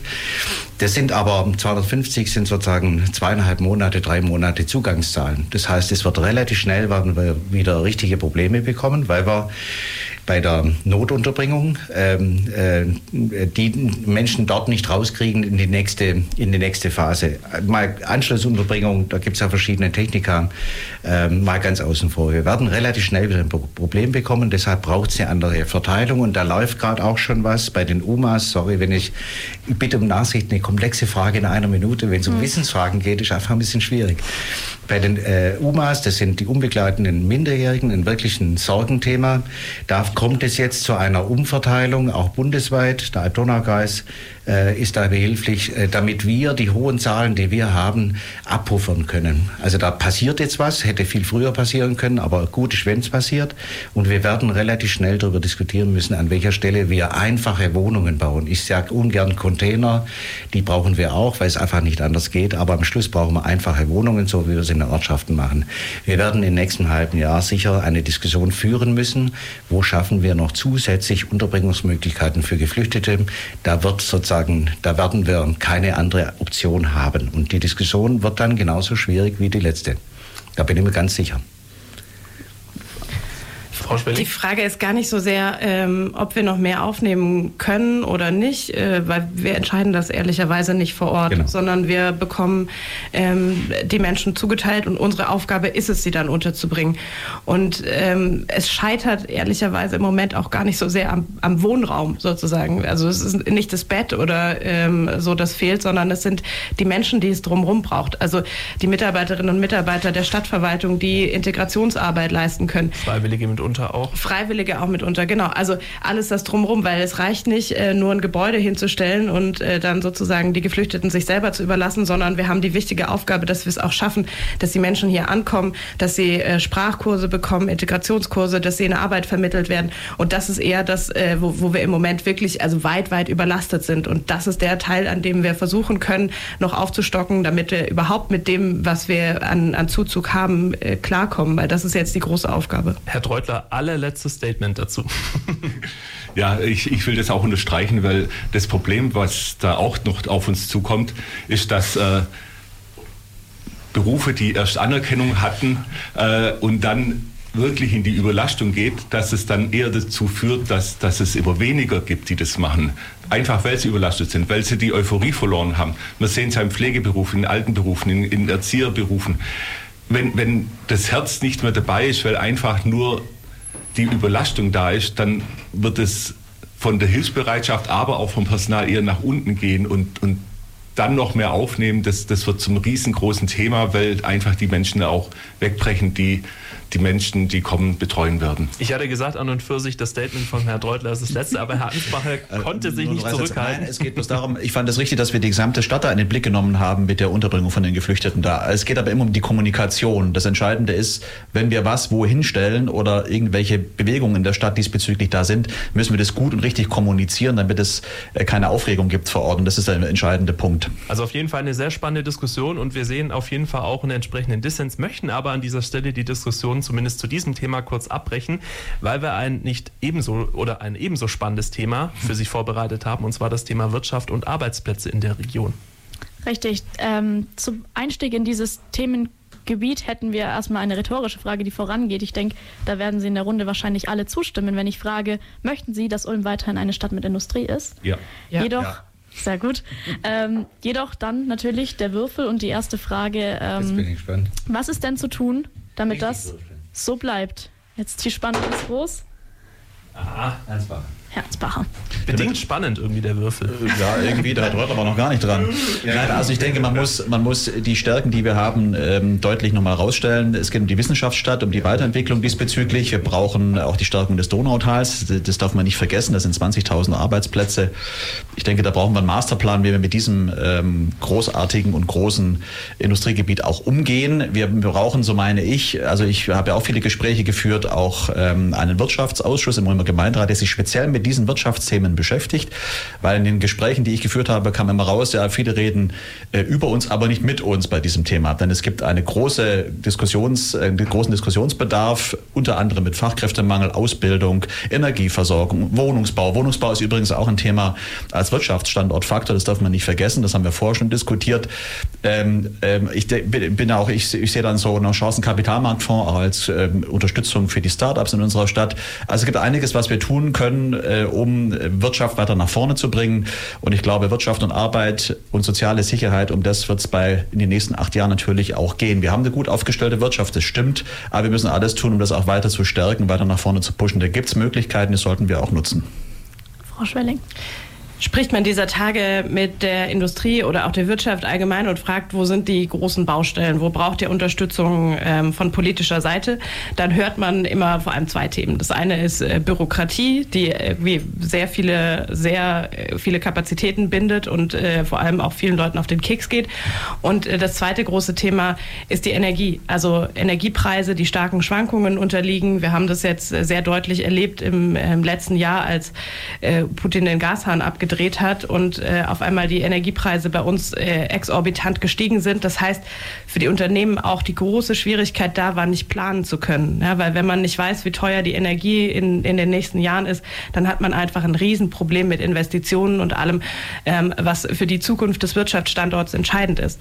Und deshalb ist die wichtigste Aufgabe, äh, Aufgabe in dem Bereich, die wir als Stadt auch haben, dafür zu sorgen, dass wir die erneuerbaren Energien, weil das ist im Zweifelsfall der am besten verfügbare und vor allem der günstigste Strom, dass wir die massiv ausbauen und schauen, dass wir wirklich hier die Strompreise dadurch runterkriegen und dass wir eine Stabilität reinbekommen, indem wir einfach die Energie aus äh, Geothermie, Sonne, Wind, Wasser nutzen, die in der Region auch verfügbar ist, um unsere Unternehmen und unsere Wirtschaft hier damit zu unterstützen. Herr Treutler, ich würde Sie natürlich auch gern ins Boot holen bei dieser Diskussion und ähm, Sie als ja, Inhaber eines Einzelhandelsgeschäfts sind natürlich auch haben, verfügen über Informationen aus erster Hand, wie es um die Wirtschaft in Ulm steht. Ja, also ich komme ja auch aus der Industrie. Ich bin auch äh, im Unternehmen von Netzt und äh, für mich ist da eher das oberste Thema Fachkräftemangel, Personal mhm. und ja, äh, auch eine das ist dann auch was, wo dann Ulm als Standort äh, lukrativ bleiben muss. Da gehört der Wohnungsbau dazu, da gehört die Infrastruktur dazu, da gehört äh, die Kultur dazu, die freie Kultur, da gehört sehr vieles dazu. Äh, und ich als Comic-Händler, was ich ja bin, äh, sage immer, wenn ihr euren Bewerber sagt, ihr habt einen Comic-Handel in Ulm, dann werdet ihr 10% mehr einstellen können, weil das äh, was ist, was, was viele Städte halt nicht bieten können und, und das tatsächlich eine große Community hat oder Plattenläden oder, oder sonstige Sachen. Und, und deswegen ist wichtig, Ulm einzigartig zu machen in vielen Sachen, dass, dass Ulm Wettbewerbsvorteil hat vor anderen größeren, größeren Städten. Äh, und deswegen äh, zu der anderen Frage möchte ich auch noch sagen, dass äh, eine Wissenschaftsstadt genauso Industrie braucht, äh, die, die das Wissen umsetzt. Wenn äh, praktisch, wie soll ich sagen, wenn, wenn eine Innovation stattfindet, braucht es jemand, der die Innovation weiterführen kann die das fortführen kann, die das ausführen kann. Und deswegen ist der Mix so extrem wichtig. Und Ulm hat den tollen Mix und da muss man alles dafür tun, dass der Mix da ist. Wir haben jetzt das Thema Energie von der Frau Spelling gehört, das Thema Fachkräfte von Herrn Dreutler. Unabhängig davon ist, die Wissenschaftsstadt, die Universität, die Technische Hochschule auch ein Rückgrat der Stadt Ulm. Wir fragen noch mal kurz den Würfel, wer die Frage zuerst beantworten darf. Ich darf jetzt auch nichts dazu sagen. Sie dürfen, wenn Sie noch kurz. Ich habe jetzt kein Handzeichen von Ihnen Sorry, vernommen, Herr Herr gefragt. So viel zu den Spielregeln, ne? ich habe also Wirtschaft und Arbeit ist eines meiner Top-Themen. Äh, wir haben 10.000 Arbeitsplätze mehr wie vor zehn Jahren, 100.000. Und im Science Park, wenn man oben schaut, im Science Park 3, äh, der war vor acht Jahren leer, jetzt ist er voll, 1200 Arbeitsplätze. Es, gibt, äh, es gab noch nie so viele Projekte, wo es um Transformation von Technologie aus der Wissenschaftsstadt in die Wirtschaft geht, wie zurzeit. Und das ist auch mein persönliches Anliegen. Ähm, das ist ein Punkt, der, glaube ich, ganz, ganz entscheidend ist, dass wir Perspektive in der Wirtschaft, Perspektive für Arbeitsplätze ist ein ganz zentrales Argument für gesellschaftlichen Zusammenhalt. Ich habe gestern, dem, äh, vorgestern, muss gerade schon aufpassen, Pakt für berufliche Bildung unterschrieben. Das ist äh, für mich eins der zentralen Themen, äh, bei dem ich mich die letzten acht Jahre schon sehr intensiv gekümmert habe. Und Sie werden kaum eine Stadt finden, die bei dem äh, Stadt, Wissenschaft und Wirtschaft so intensiv in Transformationsprojekten zu neuen Technologien arbeiten wie bei uns. Herr Ansbacher, Sie sind uns nicht böse, wenn wir auf die nächste Frage gehen? Nö, ist völlig in Ordnung. Der Würfel. Ich habe schon geantwortet. Ich habe schon kann man ja nicht bestreiten. Völlig, völlig in Ordnung. Der Würfel hat tatsächlich Frau Schwelling ausgewählt für die nächste Frage. Also ist nochmal die Frage an Sie. Wie fördern Sie bzw. möchten Sie als zukünftige Ulmer Oberbürgermeisterin die Hochschule, also sprich die THU, die Universität und auch die Wissenschaftsstadt unterstützen. Herr Zisch hat gerade eben schon gesagt, flächenmäßig ist da oben mhm. nicht mehr viel übrig. Ja, und äh, man darf auch nicht vergessen, die größte Arbeitgeberin unserer Stadt äh, sitzt auch da oben, nämlich die Uniklinik. Auch das ein, ein ganz, äh, also wirklich wichtiges und großartige Einrichtung. Da können wir sehr dankbar sein, dass wir die in der Stadt haben. Nicht nur, weil das uns erspart, ein kommunales Krankenhaus zu unterhalten. Ähm, ich finde, wenn man in die Wissenschaftsstadt guckt, dann äh, gibt es schon ein paar Herausforderungen. Und eine ganz große ist, dass da eben ganz viele Menschen morgens hinfahren zum Arbeiten und abends wieder nach Hause und äh, dass dazwischen nicht so viel stattfindet. Das bedeutet, dass wir gucken müssen, finde ich, wie wir die Wissenschaftsstadt nochmal anders beleben, wie wir vielleicht eine Durchmischung hinbekommen. Im Donautal haben wir jetzt äh, so einen vollautomatisierten Supermarkt. Das könnte ich mir da oben an der Wissenschaftsstadt auch wunderbar vorstellen. Gerade für diejenigen, die Schichtarbeit im Krankenhaus machen, ist das äh, eine tolle tolle Gelegenheit, um auf dem Heimweg, auch wenn es irgendwie ähm, früh morgens oder spät abends ist, nochmal schnell was einzukaufen. Vielleicht auch ein Café einrichten, irgendwie ein Ort der Begegnung ermöglicht, weil die meisten doch ähm, sehr solitär in ihren Einrichtungen arbeiten oder in ihren ähm, Unternehmen, in der Uni, in der Hochschule oder in der Uniklinik. Und es wäre für alle, denke ich, eine große Bereicherung, wenn wir es als Stadt schaffen, die Wissenschaftsstadt zu beleben und da oben ähm, wirklich auch noch für, für, für eine andere Durchmischung, für ein anderes Miteinander zu sorgen, das dann wiederum vielleicht auch befruchtend in die Arbeit einfließen kann. Herr Zisch. Wir haben einen Masterplan seit vielen Jahren. Ich will nur zum Thema Supermarkt. Wir haben ähm, wenn Sie im Science Park an der Kreuzung stehen, rechts äh, ein Bäcker. Da wollten wir eigentlich einen Nachversorger einhaben, äh, hat aber keiner ähm, äh, angebissen, will ich mal sagen. Wir bauen gerade ein KI-Exzellenzzentrum. Die Idee ist, einen offenen Ort als Stadt zu bauen, in der die Wissenschaftlerinnen und Wissenschaftler, aber auch die Unternehmer zusammenkommen können. Öffentliche Orte, offene Orte zu schaffen, ist ein zentrales Thema. Natürlich haben wir da oben Kantinen. Liegt manchmal auch daran, dass ähm, viele Firmen ähm, zunächst mal Interesse daran haben, dass es auf dem Campus passiert. Und der Campus ist eben geschlossen. Deshalb ist ein großes Thema, offene Orte zu gestalten. Es gibt ganz viele Ideen dazu. Aber ehrlicherweise, wenn man dann die Idee realisiert, wie wir es gemacht haben mit der PEG, äh, quasi einen großen Raum zur Verfügung stellen und sagt, da hätten wir gerne einen kleinen Nahversorger drin, dann muss man eben jemand haben, der es betreibt. Deshalb gibt es am Esisberg unten äh, einen Supermarkt, der bis 10 auf hat. Früher mal bis 12. Aber auch da zeigt sich, es muss sich eben auch rechnen. Der Wunsch allein reicht nicht, es muss sich rechnen. Deshalb glaube ich, ist an der Stelle äh, das Hauptziel der Stadt, öffentliche Orte zu schaffen, wo sich äh, ganz viele, die da oben arbeiten, ähm, treffen können und wo ganz viel Transfer stattfindet. Herr Treutler, auf was können die Beschäftigten der Uniklinik, der Uni, der THU hoffen, wenn Sie Oberbürgermeister werden? Mehr Comics für alle. Eine Zweigstelle, genau, das Comics für alle. Definitiv. Nein. Äh, ja, es ist eine sehr schwierige Sache. Man hat jetzt sehr viel baut in der Uni. Ich war leider auch ein paar Mal krank, äh, weiß, wie es in der Uniklinik äh, vonstatten geht.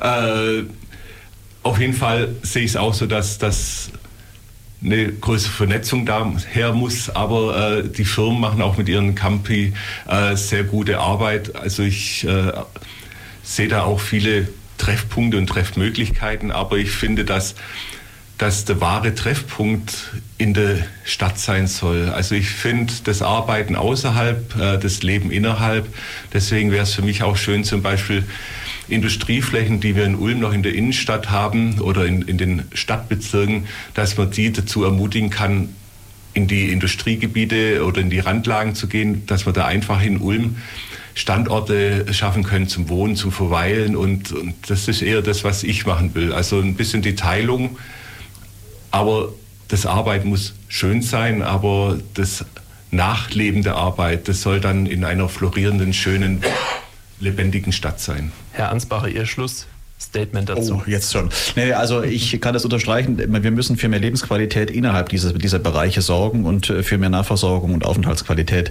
Aber ähm, ich habe mal mit jemandem gesprochen, der hat gesagt, ja, das ist schon alles schön, wenn ihr da oben das alles weiterentwickelt, aber wo sollen denn, und da kommen wir wieder zum ersten Thema, denn die ganzen Mitarbeiterinnen und Mitarbeiter eigentlich wohnen. Und wenn sie eine Krankenschwester haben, die da oben in der Uniklinik arbeitet, dann braucht sie eine bezahlbare Wohnung. Sie braucht auch einen Kita-Platz und so weiter und so fort. Das hängt also damit zusammen. Und sie müssen, wenn sie als Wissenschaftsstadt attraktiv sein wollen, natürlich auch ein kulturelles Leben bieten und für ein studentisches Leben bieten. Wir waren ja vor paar Tagen hier bei Gleis 44, haben uns darüber unterhalten, was ist also, was kann die Stadt für eine Jugend bieten und für Studentinnen und Studenten. Da gibt es also auch noch Luft nach oben, aber es geht immer darum auch, wo können die Menschen überhaupt bezahlbar wohnen und dann äh, die Attraktivität der Stadt muss sich zeigen, damit gut qualifizierte Menschen auch hierher kommen können, gleichzeitig aber diejenigen, die in pflegenden, in hallenden und sonstigen Berufen arbeiten, die für uns genauso wichtig sind, dass sie hier auch ein Leben haben können, das sie sich leisten können.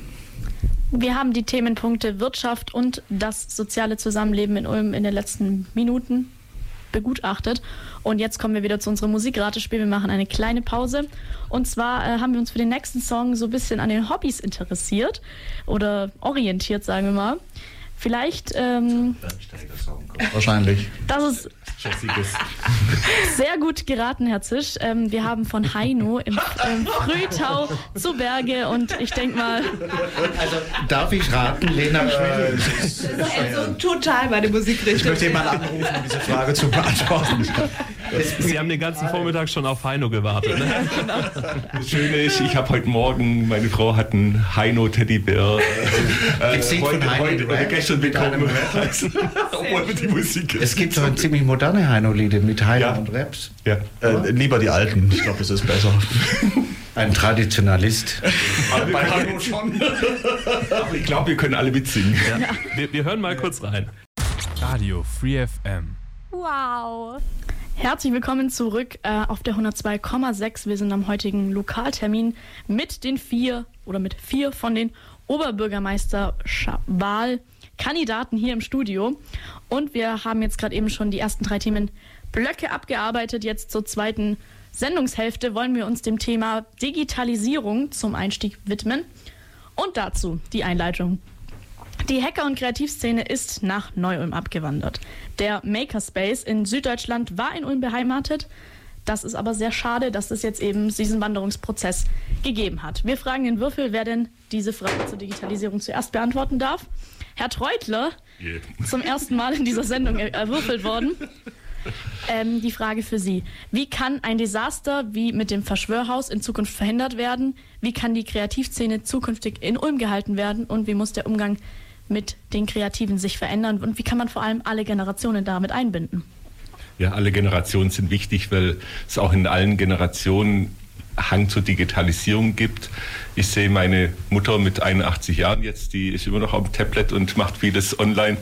Äh, zum Verschwörhaus kann ich als nicht äh, im Gemeinderat äh, tätig natürlich wenig sagen. Ich kann nur sagen, dass ich viele Gespräche mit äh, Mitgliedern des Verschwörhauses haben oder hatte, äh, die natürlich sehr unglücklich waren, wie, wie das alles abgelaufen ist. Aber da kann, glaubt der Herr Zisch äh, wesentlich mehr dazu sagen.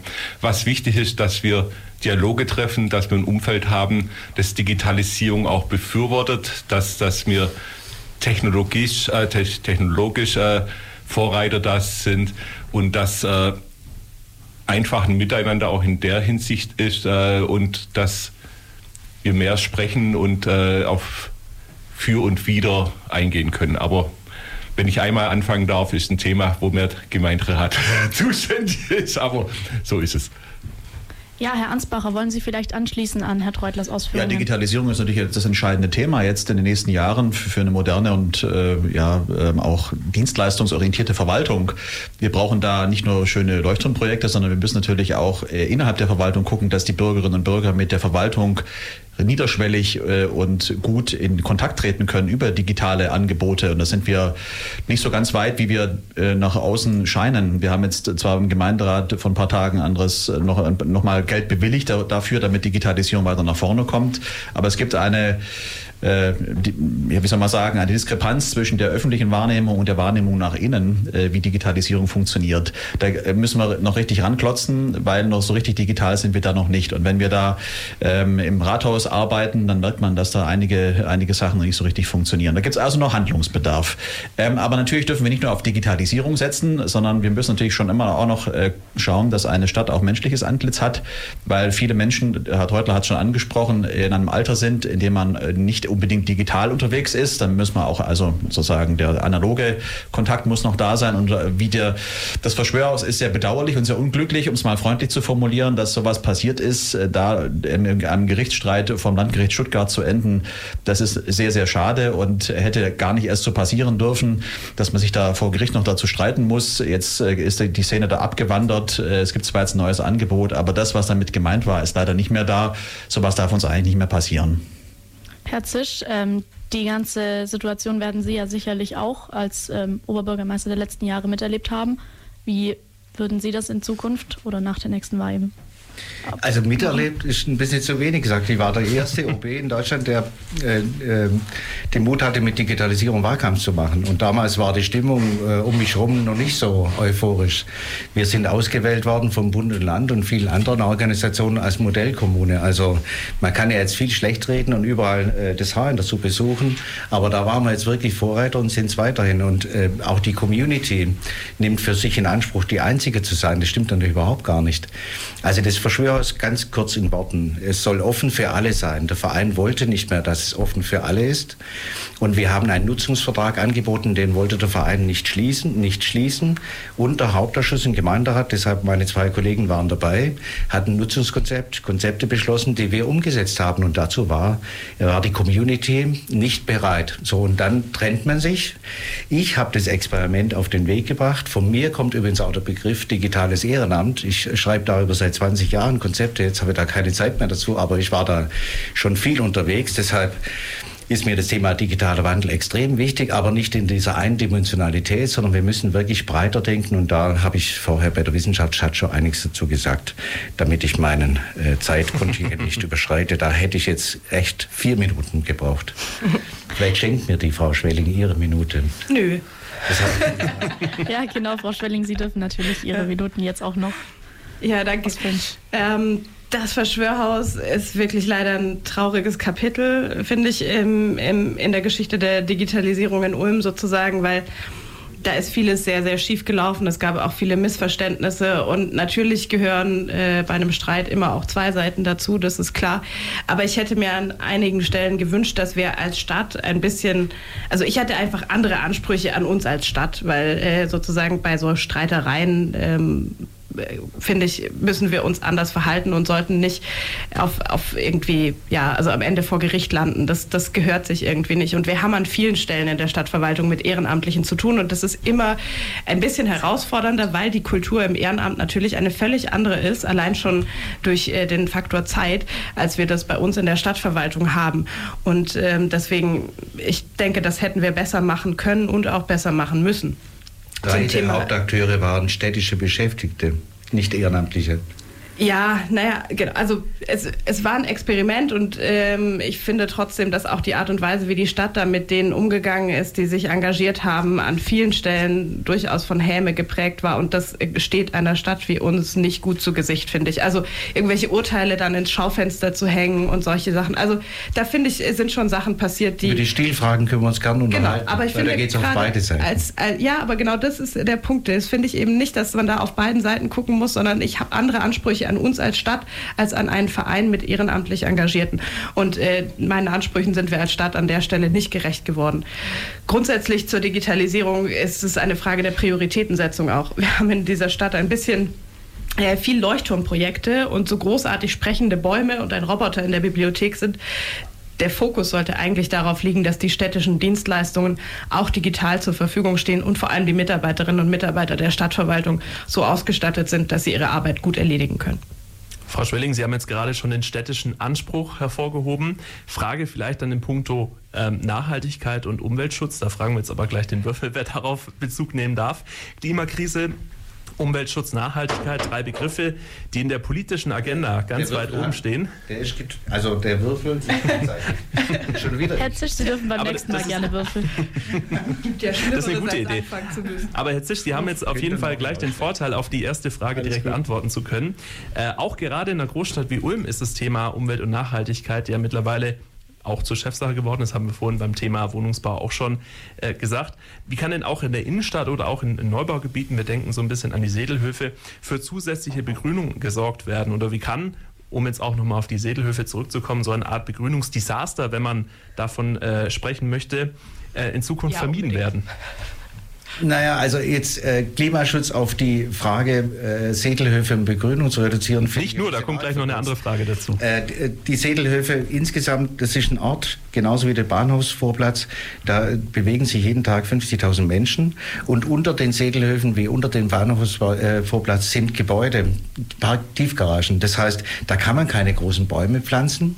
Das ist eben Stadtraum, der multifunktional genutzt wird und äh, wo man dann wirklich eine Diskussion führen muss, muss man da daran jetzt äh, die Frage von klimaresilienter Stadt und Klimaanpassungsstrategie diskutieren. Wenn Sie die Bürgerinnen und Bürger fragen, anscheinend schon, weil die sein. Sedelhöfe und der Bahnhofsvorplatz ja das durchaus sehr grau und wir haben, wir, wir, haben eine sehr intensive Diskussion an, an, der Karstraße, kann man sehen, wo es darum geht, wenn wir die Stadt umbauen, schaffen wir mehr Bäume. Das ist jetzt auch bei der Fußgängerzone der Fall.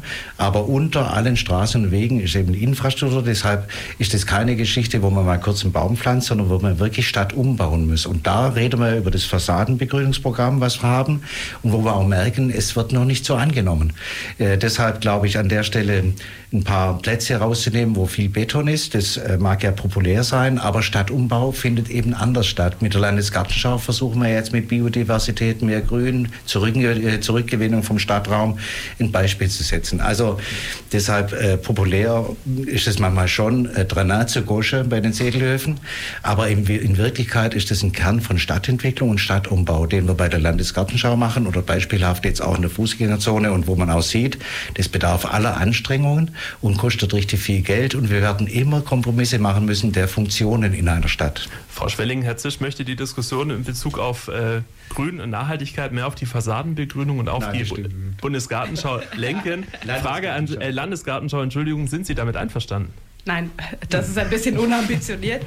Und ähm, also wir haben bei dem, beim Thema Klimakrise als Kommune zwei Herausforderungen. Die eine ist, wir müssen die Klimakrise bekämpfen und die andere ist, wir müssen aber auch unsere Stadt so umbauen, dass sie mit den Herausforderungen, die jetzt schon da sind, also sei es besonders heiße Sommer, äh, lange Perioden von Trockenheit, Starkregenereignisse und Unwetter, wie wir sie diesen Sommer alle erlebt haben, dass unsere Stadt damit auch klarkommt. Und dazu gehört ganz entscheidend, dass wir Flächen entsiegeln, auch in der Stadt, dass äh, Starkregen aufgenommen werden kann, dass wir so viel Grün wie möglich in die Stadt bringen, um die Hitze im Sommer runterzukühlen. Und da können und da müssen wir besser werden. Und Beispiele wie die Sedelhöfe oder der Bahnhofsvorplatz, der Hans- und Sophie-Scholl-Platz, der Kornhausplatz, na, man könnte eine ganze Reihe von solchen Plätzen aufzählen, sind eben keine Beispiele, wo das gelungen ist. Und ich äh, finde, dass das nicht mehr in unsere Zeit passt und in die Herausforderungen, die wir einfach durch die Klimakrise haben haben. Deswegen so viel Grün wie möglich. Und wenn es kein Baum ist, dann eben was anderes. Es gibt viele Möglichkeiten auch für Grün zu sorgen, sei es die Fassadenbegrünung, auch äh, Büsche oder irgendwas. Alles, was hilft, die Stadt runterzukühlen, ist notwendig. Herr Treutler, zu welcher Gruppe würden Sie sich denn zuordnen? Fassadenbegrünung oder eher Flächenentsiegelung? Alles hat seinen Charme, aber ich möchte. Die integrale Antwort ja, nein, auf all Probleme. Äh, nein, nein. Äh, Dachfassadenentsiegelung wäre die Mitte. ja. Stadtgärten äh, im, im Obergeschoss, ja. Nee, es gibt viele Möglichkeiten. Äh, also das Wichtigste ist, dass, dass man sowas wie die Sedelhöfe erst gar nicht so bauen hätte dürfen. Äh, und auch äh, dort, wo ich wohne, ist auch eine Tiefgarage und da stehen über der Tiefgarage wunderschöne Bäume, äh, Gräser, alles. Also es gibt alles. Äh, also ich habe auch mal Biologie als Leistungskurs Kurs gehabt. Es gibt Breit, Breitwurzler und Tiefwurzler. Ja, genau. äh, und, und da kann man dann schon äh, Möglichkeiten äh, machen, dass, dass das begrünt wird. Und mir geht es in manchen Schritten aber ein bisschen auch zu sehr Leuchtturmanschauungsprojekte. Jetzt, äh, wenn, wenn die Straßen aufgerissen werden und neue Bäume reinkommen, äh, und mit dem Hintergrund, dass man sagt, äh, die Bäume sollen unser Klima in Anführungsstrichen retten und kurzfristig für Beschattung sorgen und wir dann Besen reinstellen, die praktisch mindestens 10 bis 20 Jahre brauchen, bis sie erstmal. Das ist halt die Krux bei den Bäumen. Wir ja. würden auch lieber die riesigen Platanen einpflanzen, aber man kann so große alte Bäume unfassbar schwer nur einpflanzen. Ja, aber es gibt da auch Baumschulen, die auch größere Bäume zur Verfügung stellen und dann muss dann halt Euro 50 mehr ausgegeben werden, aber man hat einen Effekt jetzt wir brauchen ja jetzt den Effekt und auch mit der Stadtentsiegelung. Es bringt dann nichts, um ein liebes Beispiel Parkplätze wegzunehmen, dann trotzdem wieder versiegelt, damit äh, Fahrradstellplätze draufkommen. Das ist dann auch der falsche Ansatz. Wenn man schon, schon äh, Fußgängerverbreiterungen macht, äh, wieso an einem Ort, wo nicht mehr Fußgänger deswegen laufen, dann hätte man doch da auch ein schönes Beet machen können, hätte schöne Bäume machen können, dann hätte man Effekt gehabt und so ist nur eine Umwandlung von Autoparkplätzen in Fahrradparkplätze und das bringt jetzt auch relativ wenig. Sie haben jetzt gerade nochmal das Miteinander angesprochen, Herr Treutler, Herr Zisch, Sie wollten gerade noch ergänzen? Oh, wenn der Ansbacher gesprochen hat, dann fällt mir es noch leichter. er braucht die Verschnaufpause im Nachzeit. Nein, nein, also ähm, es ist viel, viel Richtiges gesagt worden. Wir brauchen viel mehr Grün in der Stadt. Und wenn die Frage ist, ähm, mehr, mehr Fassadenbegrünung oder Entsiegelung, natürlich beides. Wir müssen völlig umdenken, wenn wir, wie wir Stadt zukünftig denken. Es ist richtig angesprochen worden, dass äh, die Hitzesommer deutlich zunehmen werden. Also wir brauchen mehr Abkühlung durch mehr Bäume. Andere äh, Städte sind das viel mutiger. Äh, wir brauchen mehr Flächenentsiegelung, mehr Anpflanzungen. Wir müssen um jeden Baum, den wir in der Stadt haben, natürlich auch kämpfen, wenn wir Baumaßnahmen machen. Also deswegen gibt es da viel zu tun, ähm, weil es natürlich auch nicht nur das Klima schützt und für Abkühlung sorgt, sondern natürlich auch einfach für Aufenthaltsqualität sorgt. Wenn wir da Aufenthaltsmöglichkeiten haben, äh, in dem Grün äh, herrscht, dann hält man sich in der Stadt einfach viel lieber auf. Also da muss, das muss ein Schwerpunkt sein in der zukünftigen Stadtgestaltung, wie man mit äh, städtischem Grün umgeht. Da brauchen wir viel mehr. Herzlich bei den Themen muss ich immer sagen, der OB hat zwar ganz, ganz viel Verantwortung und zu tun, aber die zwei Kollegen sind jetzt seit über zehn Jahren Gemeinderat und alles, was wir hier diskutieren, äh, war Gegenstand von Beratungen, Gestaltungsbeirat und vielen Verfahren, übrigens ganz viel bürgerschaftliche Dialogverfahren. Das heißt, das, was rausgekommen ist, ist jetzt nicht die Erfindung vom Bürgermeister, der daheim so ein bisschen zeichnet, wo mache, wo will ich Bäume und wo nicht, sondern das war Ergebnis einer sehr intensiven kommunalpolitischen Debatte und deshalb äh, werbe ich jetzt einfach dafür.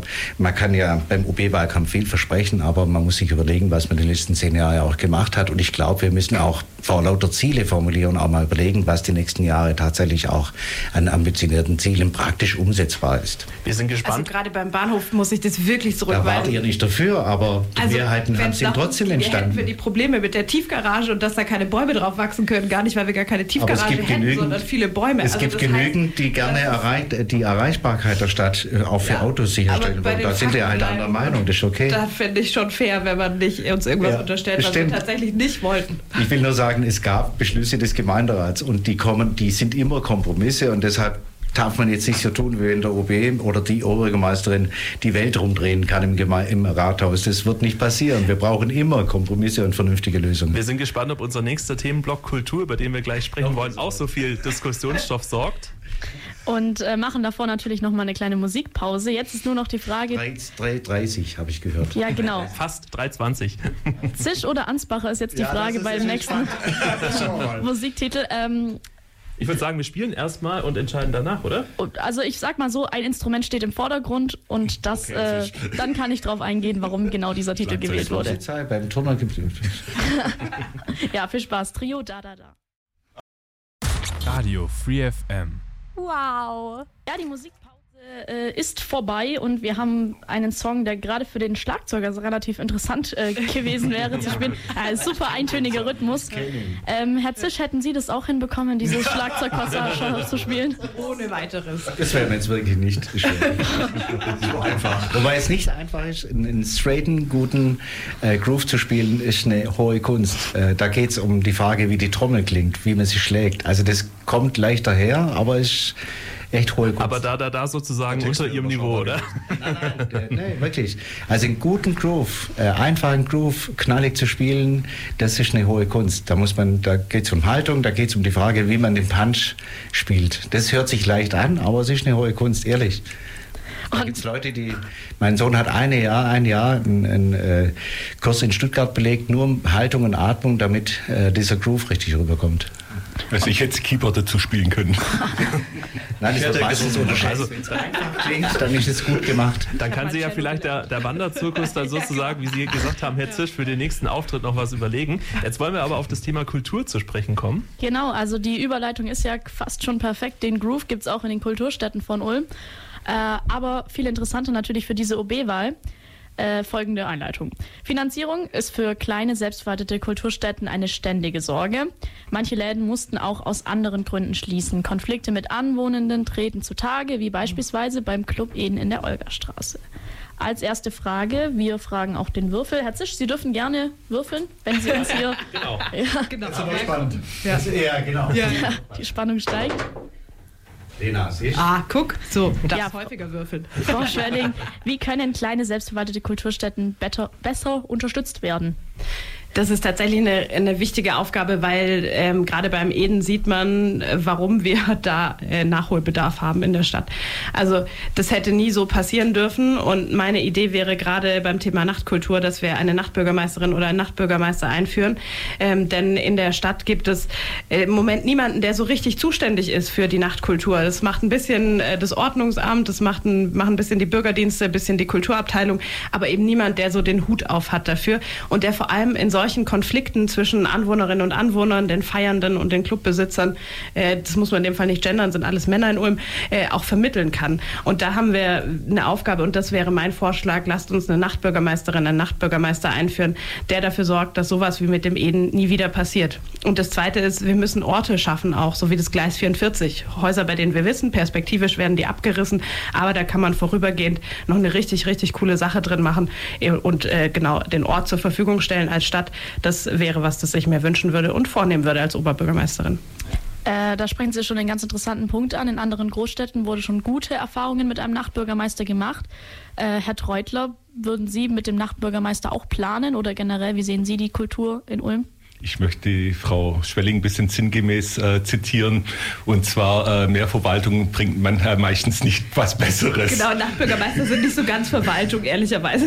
Die sind etwas, äh, etwas, wenig, nicht, etwas unbürokratisch, und, und äh, ich, ich, weiß etwas, was ja dann verdienen wird. Äh, auch hier äh, werfe ich meinen Ring für den Posten. also Kioskbetreiber und Nachbürgermeister. Im Batman-Kostüm. Im Batman mache ich sofort. aber die 10.000 Euro, was das im Monat kosten würde, sehe ich lieber Ab so viel zahlen wir dem im Zweifel nicht.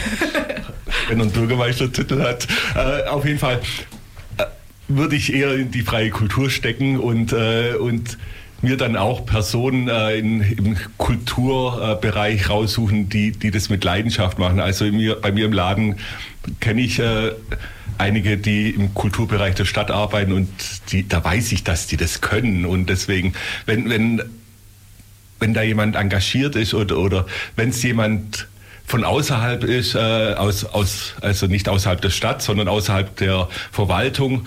Äh, ich bin ja da auch sehr gut vernetzt. Also ich, ich habe lang neben mein Laden neben äh, Plattenladen gehabt. Ich kenne viele Clubbetreiber und da ist Gesprächsbedarf. Aber der Gesprächsbedarf muss auf Augenhöhe sein und da brauche ich, denke ich, keinen Nachtbürgermeister. Wichtiger ist, und ich fasse mich kurz, dass, dass wir gerade die freie Kultur fördern, weil, weil es auch viele Plätze gibt, die, die gar nicht zum Fokus sind, wie die Übermorgenwelt. Äh, und, und da in dem Gebäude, was städtisch ist, sind viele angesiedelt und da gibt es ein komplettes Stockwerk weiter oben drüber. Das, das könnte man nutzen, um weitere Kulturschaffende äh, anzusiedeln. Zum Beispiel äh, meine Frau macht Taiko und die suchen Händering nach einem Platz. Und äh, das wären dann Plätze, wo, wo einfach Kultur stattfinden kann, wo wichtig ist und, und dafür müssen wir sorgen. Herr Ansbacher, wollen Sie vielleicht anschließend noch ähm, Ihre Ausführung? Ihre Na klar, also die freie Kultur ist ja das Salz in der Suppe in der Stadt. Also da geht es darum, dass wir die weiter fördern und auch Orte schaffen. Das ist schon richtigerweise gesagt worden, so bis Gleis 44 und so weiter. Müssen wir schauen, wo können wir das sowas weiter ansiedeln und ähm, da ein gutes Konzept drumherum entwickeln, äh, wie dann auch das Angebot sich sozusagen auch ja, erweitern kann. Denn wenn wir eine, Kultur, äh, eine Kulturstadt sein wollen, wenn wir äh, Wissenschaftsstadt sein wollen, wenn wir attraktive Mitarbeiterinnen und Mitarbeiter sein wollen, das ist auch ein Teil dessen. Also müssen wir da einiges noch investieren und auch tun. Wir, ich habe mal mit dem Nachtbürgermeister von Mannheim gesprochen. Der hat nicht nur die Aufgabe eben zu schlichten, sondern auch zu überlegen, wo, wie, was kann man mit Dämmung machen, wie kann man eigentlich das miteinander gestalten. Ich finde das eine gute Idee, ähm, äh, einen Nachtbürgermeister zu machen oder einzuführen, weil es nicht nur um solche Dinge geht. Ähm, ich bin aber auch dafür, und das Theater Ulm gehört schon auch zur Kultur dazu, dass man ein B-Orchester hat. Wir sprechen gerade über die freie Kultur, das ist auch richtig und wichtig. Ähm, da muss ein Schwerpunkt drauf gelegt werden, weil das, wie gesagt, das Salz in der Suppe ist. Aber auch Theater Ulm braucht ein B-Orchester und muss da hochgestuft werden, damit wir da auch eine Strahlkraft in diesem Theater haben. Das äh, wäre so mein Petitum. Das Theater Ulm, Herr Zisch? Nein, erstmal zur Sache selber. Also mhm. in meiner Zeit entstand das Gleis entstand der Liederkranz, Liederkranz stürmte Bürg und in meiner Zeit wurde in Corona den äh, Kulturschaffenden sichergestellt, obwohl sie kein Programm gemacht haben, dass sie ihr Geld bekommen. Stabilisierung. Freie Kultur ist mir ein sehr wichtiges Thema. Der Kulturtopf wurde deutlich erhöht. Also zum Thema Bilanz ziehen. Und was ist wichtig, das Thema ist mir wirklich persönlich sehr, sehr wichtig. Äh, der Nachbürgermeister, das ist so ein schönes Plakat, immer mehr Verwaltung. Äh, das Geld kann man auch besser in die freie Kultur geben. Weil der Nachbürgermeister wird die TLR nicht ändern. Also wir haben eben Nutzungskonflikte und dazu brauchen wir ähm, vernünftige Kompromisse und äh, auch äh, Dämmung von äh, Gebäuden. Da braucht man keinen Bürgermeister, Nachtbürgermeister dazu. Das muss man einfach nur machen. Ich brauche Betreiber, die es tun. Den Streit will ich jetzt gar nicht mehr weiter ausführen, weil es da um Nachbarschaftsstreitigkeiten geht und äh, gesetzliche Vorschriften, die uns daran hindern, vernünftige Lösungen zu erzeugen. Zum Theater, nur damit mal die Dimensionen klar sind. Wir haben die letzten acht Jahre den Zuschussbedarf des Theaters von 12,5 auf 17,5 Millionen Euro erhöht. Das heißt, an der Stelle muss man jetzt auch ein bisschen überlegen, wo wem werden die Prioritäten setzen. Die liegen bei mir in der freien Kultur.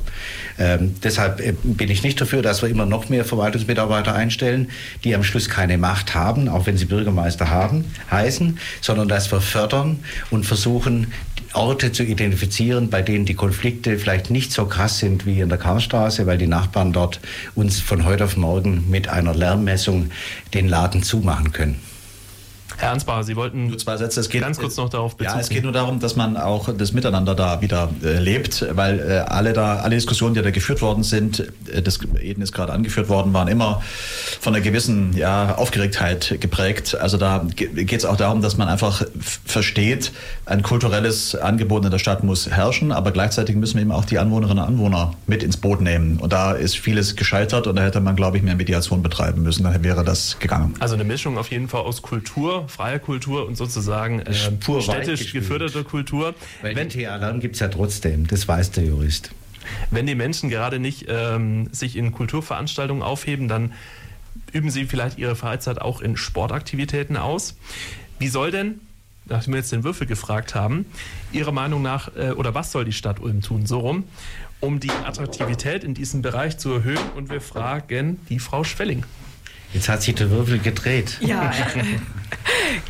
ja. Ähm, bei der, also beim Sport ähm, muss man sagen, der hat so eine große Wirkung für den gesellschaftlichen Zusammenhalt, für das Miteinander in unserer Stadt, dass man den gar nicht hoch genug einschätzen kann.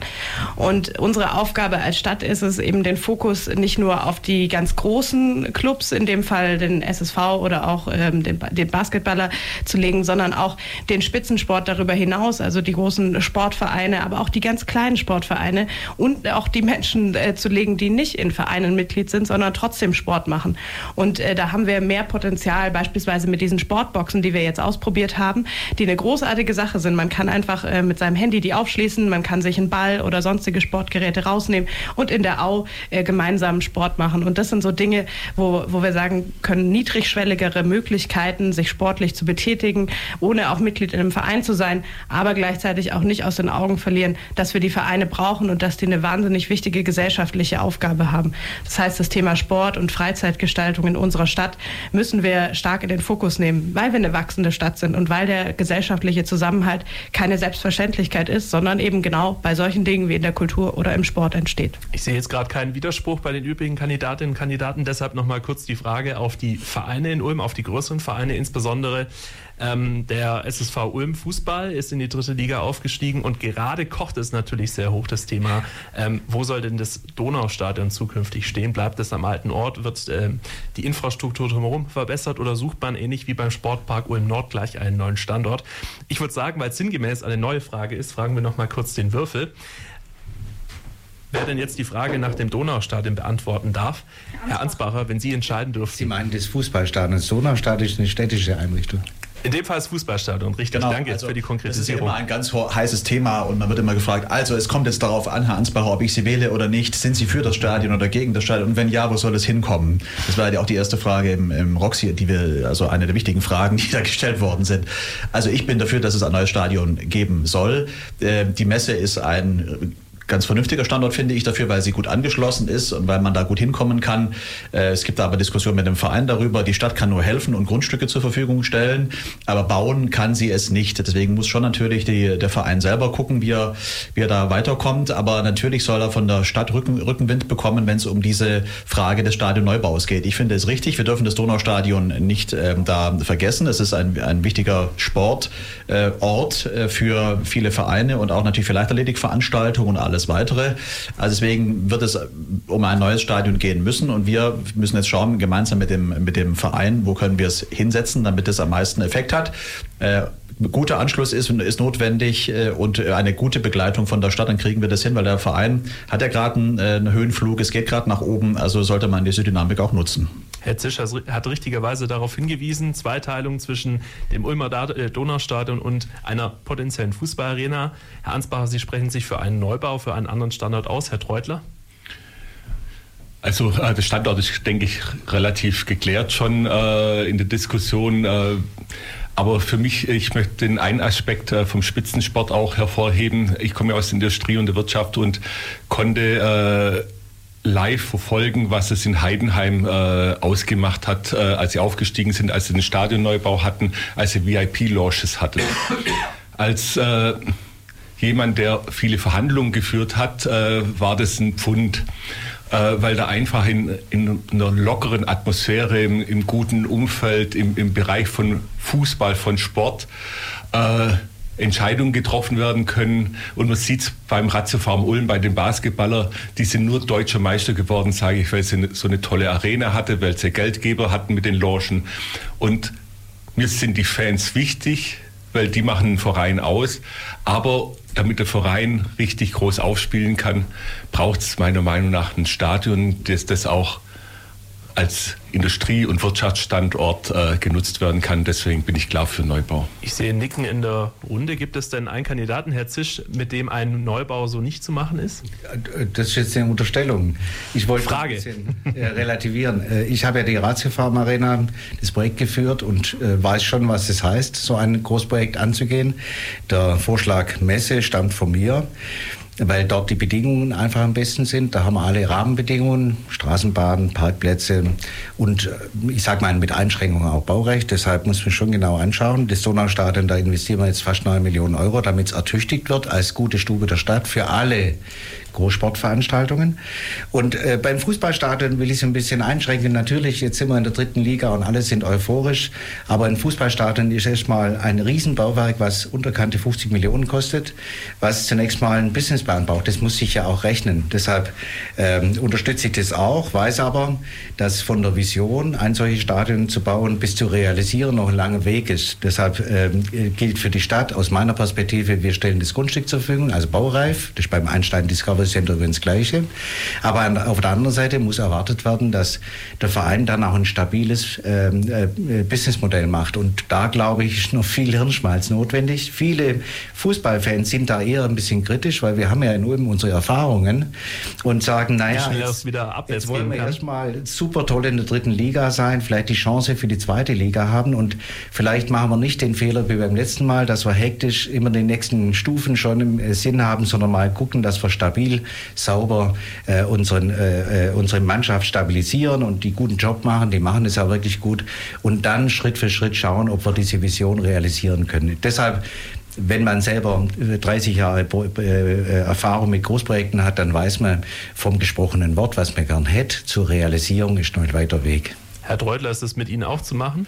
Ja, nur einen ganz kurzen Einwurf. Also wie gesagt, äh, ich habe zu dem Zeitpunkt in Heidenheim gearbeitet und weiß, dass die auch äh, durch Modularbauweise praktisch das Stadion so angepasst haben, dass es mehreren Ansprüchen genügt und, äh, und so wäre es dann halt auch das Konzept. Aber ist sicher, der Verein muss es stemmen können, äh, die Stadt muss helfen, wo es helf zu helfen geht, aber man muss nicht gleich dann eine Arena für 50.000 bauen, sondern wenn man dann mit 20.000 anfängt und, und dann sich hocharbeitet mit, mit sportlichem Erfolg, mit Finanzkraft, dann ist das mal ein erster Ansatz. Vielleicht wäre es gut, wenn der DFB mal seine Spielregeln Ja. so anpasst, dass normale Vereine es auch wuppen können. Die Rasenheizung. Genau.